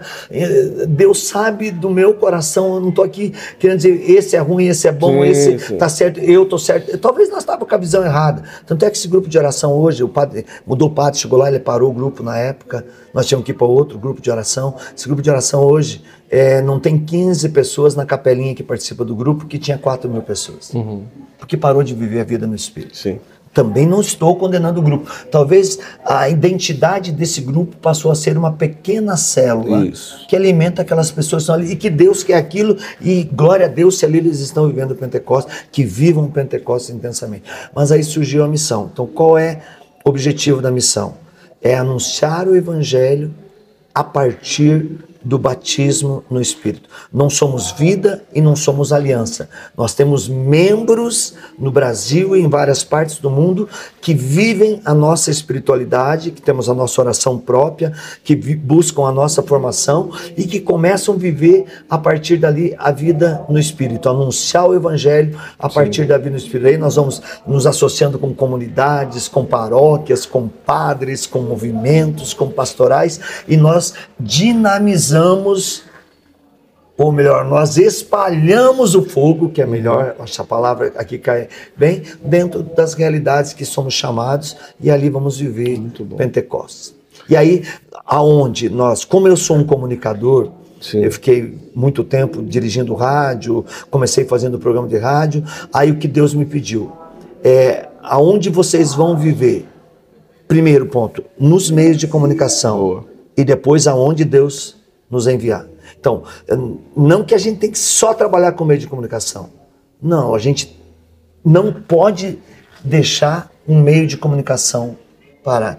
Eu acho que ali o meio de comunicação ele se torna é, aquilo que João Paulo II pediu na virada do milênio, aquilo que é te dito ao pé do vidro, publicar de cima dos telhados, que ele pediu para a gente ir e espalhar Pentecostes uhum. para o mundo todo, e chamou Duque em alto, lançai as redes, daí vem também a minha força do ministério, na virada do milênio, isso falou muito forte comigo, com todos os membros da missão, vão para águas mais profundas, lancem as redes, é, viva o desafio é, do alto mar, e não temam a nada, nenhum mortal mortal, por mais poderoso que seja, mas se deixem guiar pelo batismo no Espírito. Então é viver o batismo no Espírito independente de qualquer sigla, mesmo da própria sigla da missão ao poder de Deus. Uhum. Se a missão ao poder de Deus precisar desaparecer para mim viver batismo no Espírito com você, ela não tem valor algum.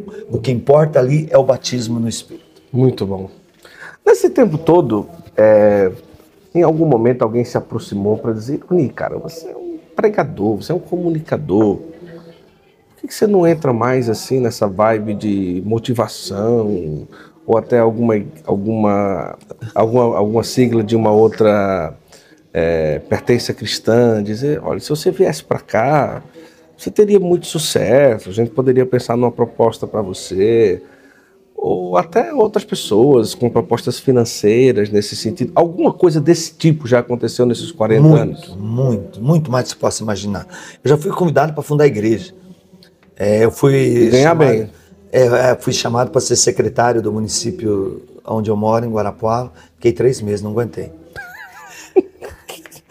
três meses de nem secretariado. Buscar, nem buscar o salário do mês eu voltei. Sério, sério, Sim. é verdade. Deus sabe que eu estou falando a verdade aqui. Porque não era minha praia. Sim. Eu errei o discernimento. Eu quis ter mais liberdade e, na realidade, eu, eu descobri que Deus podia fazer muito mais eh, comigo sem nenhuma bandeira, uhum. sem nenhum cargo, do que preso a alguma coisa. Se eu tivesse Sim. ali preso, eu não ia conseguir fazer. E aí o, um dos secretários, muito influente na cidade, chegou para mim e falou assim: rapaz, vamos montar uma igreja. Quanto você quer ganhar por mês, eu construo a igreja para você, você só deixa eu administrar ela. E você diga quanto você quer ganhar por mês, eu te pago. Sim, na maior cara dura. Caramba! Maior... Como se fosse assim, né? É. Vamos fundar uma igreja. Não, é, mas eu, eu, tenho essa consciência comigo. O evangelho não tem preço. Em todos esses anos, Guto, se você encontrar uma pessoa que seu Ironi cobrou para vir pregar aqui, é mentiroso. Pode chamar de mentiroso. Nunca, e essa é a regra para os membros da missão, nunca se dá preço para evangelizar. Se os irmãos, e nós vemos da providência, quiserem nos ajudar, nos sustentar, ser é, sustento de Deus para nós, bem-vindos. Entendemos isso como graça de Deus. Mas se vierem para pôr preço no Evangelho, sacode a poeira e vai embora outras coisas, pessoas que fizeram propostas, olha, Irone, é, sai dessa, vem dar curso é, na minha empresa, você vai ganhar muito. Meu Deus, as pessoas ficam extasiadas, as pessoas é, ficam estáticas quando você fala as coisas. Você já parou para pensar o valor que você tem? Ou se fica dando conferência aí, olha, uma hora tua por semana é suficiente, para, vai cuidar da tua vida. Não. O meu dom não é meu, o meu dom é de Deus. Eu vivo Gálatas 2, 20. Eu comecei com Mateus 11, 28 a 30 e hoje eu vivo 2, Gálatas 2, 20. Eu vivo, mas já não sou eu que vivo, é Cristo que vive em mim.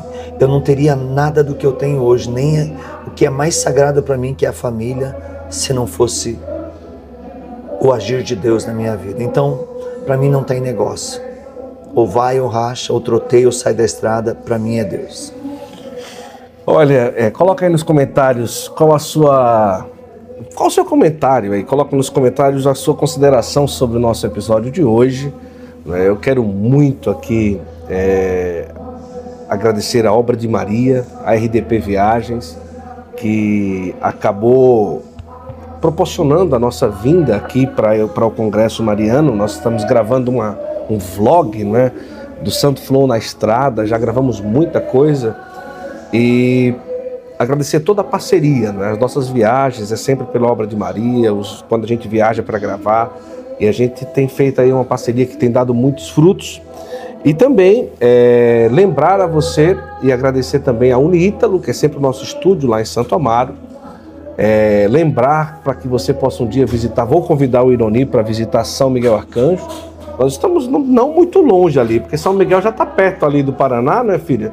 Quatro horas de Curitiba, talvez nós não estejamos tão longe, nós não estejamos tão longe ali é, de, de Guarapuava para conhecer lá o que está sendo construído, que é o maior complexo, pode-se dizer, em honra a São Miguel Arcanjo, é, construído no mundo, né? onde houve a aparição de São Miguel, que a gente sempre fala aqui, e também a Santa Maria, que sempre está aqui com essas canequinhas com a gente, mandando aqui para nós. E você quer ter uma dessa, você pode pedir aí na sua casa.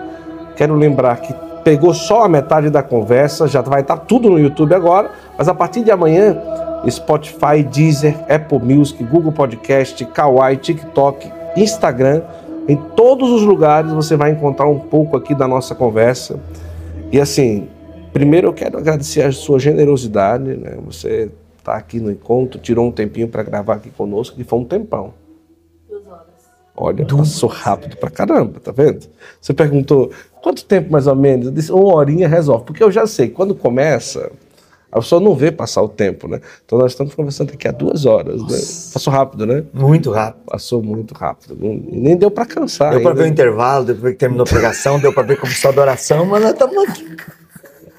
Bom, almoço, nós estamos aqui, mas, mas eu agradeço a sua generosidade. É, fique à vontade aí para terminar como quiser, ou rezando, ou agradecendo, do jeito que você desejar. E agradeço muito, muito a sua bondade de ter hoje é, gravado conosco, estado conosco nesse podcast.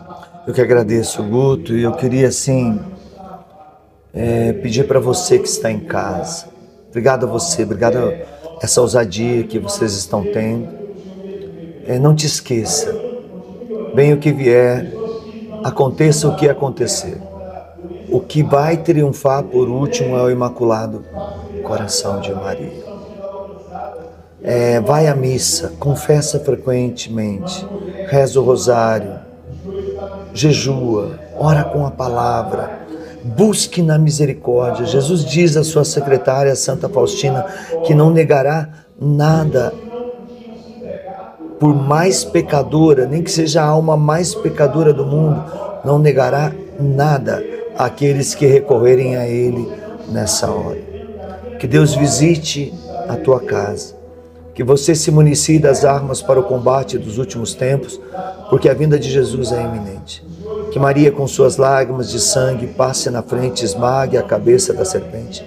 Livre você e sua família de toda e qualquer ação do maligno, das pessoas más e de todo o caminho infernal. Que Deus conceda um milagre, a cura, uma infusão do sangue dele sobre o teu sangue, para que seja exterminado todo o mal e que Deus te dê a graça da cura e da libertação. Que essa graça seja extensiva à tua família. Oxiria cantar alabara alabara alabara. Obrigado, Senhor, porque muitas pessoas terão uma experiência. O Senhor me mostra assim muito forte. Se levantarão muitos profetas, pessoas que entenderão que é possível que Deus pode contar com você. Se Deus contou comigo, contou com o Guto, Ele conta com você. Você pode, você consegue. Não por você, mas pelo Deus que está em você. O Espírito de Deus habita em você. Vá em frente, siga, anuncie, pregue oportuna e inoportunamente. Mas não deixe de construir o reino de Deus, porque o céu é o teu lugar. Amém. Amém. Se eu posso, Guto, eu queria assim pedir, se as pessoas puderem, né? Siga a, a missão a poder de Deus. Claro. Eu hoje não tenho mais nem nome, Guto. Meu nome é da missão. Então é porque começou com a ironia, foram muitos claro. anos de missão, é, muitos anos de programa de rádio e, e você é marqueteiro. Se você tem um marketing em cima de um nome e você vai buscar outro, você perde muito tempo. Então tudo do meu nome é da missão, a certo. poder de Deus.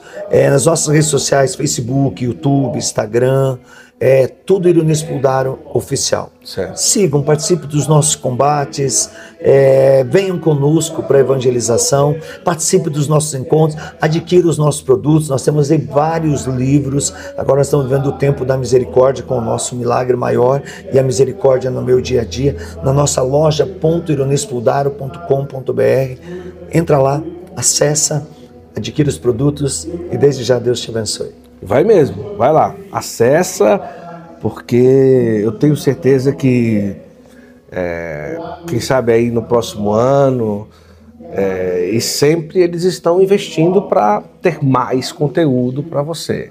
E já tem muita coisa, já tem muito livro.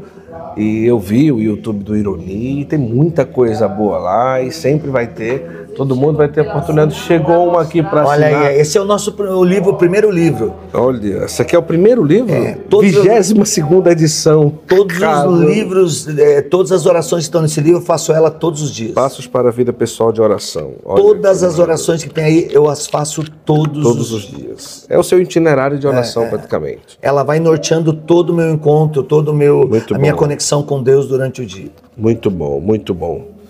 Meu irmão, muito obrigado. O pessoal vai seguir, eu tenho certeza. Mostrar esse daqui. Pronto, não deu para ver, né, filho? Desculpa, meu irmão. A oração, a chave que abre o coração de Jesus. São Padre Pio aqui atrás, ó. Que lindo. Maravilha. Meu irmão, foi uma alegria. Mande um abraço a Cleia, sua esposa. Cleia. Vamos se encontrar um dia, tomar um café, hein, filha? Vamos É lá. bom, né? Porque depois de duas horas, É, a gente no começo do podcast pediu café, disse que não ia ter café. Nada, É, eu não tô podcast- aqui entregando ninguém, nem Ninguém, quero arrumar ninguém, confusão, não, não porque eu quero paz. Eu Foi já tenho fraco, foi muita fraco, confusão, foi fraco, foi mas fraco. que veio no começo essa proposta, não vai ter café, veio. Vamos pegar ali na maquininha, né? Mas que maravilha.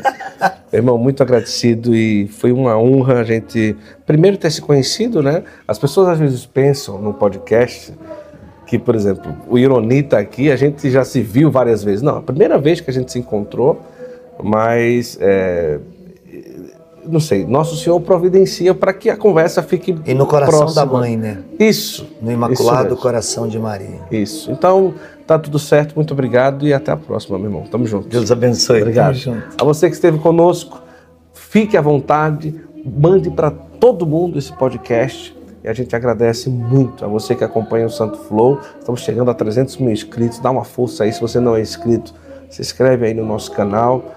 E tem muita novidade chegando aí agora para o final do ano.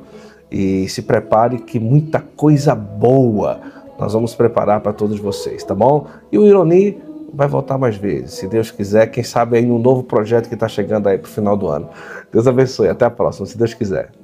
Fiquei sabendo de algumas condições que você não pode perder. Só a RDP Viagens, a obra de Maria Peregrinações, tem como oferecer uma coisa dessa.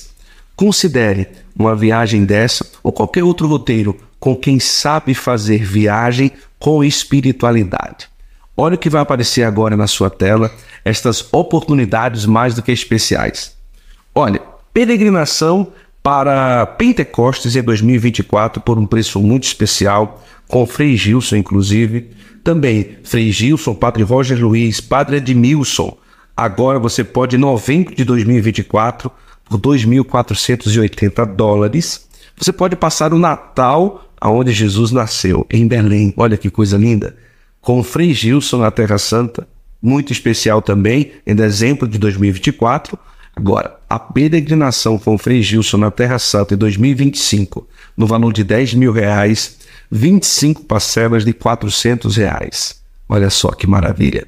Aproveite, entre em contato, tá tudo aqui para você. Lembrando que agora em outubro tem o Congresso Internacional Mariano, que o Santo Flow vai estar lá também gravando o Santo estrada, na estrada. Em novembro estaremos gravando, se Deus quiser, na Terra Santa.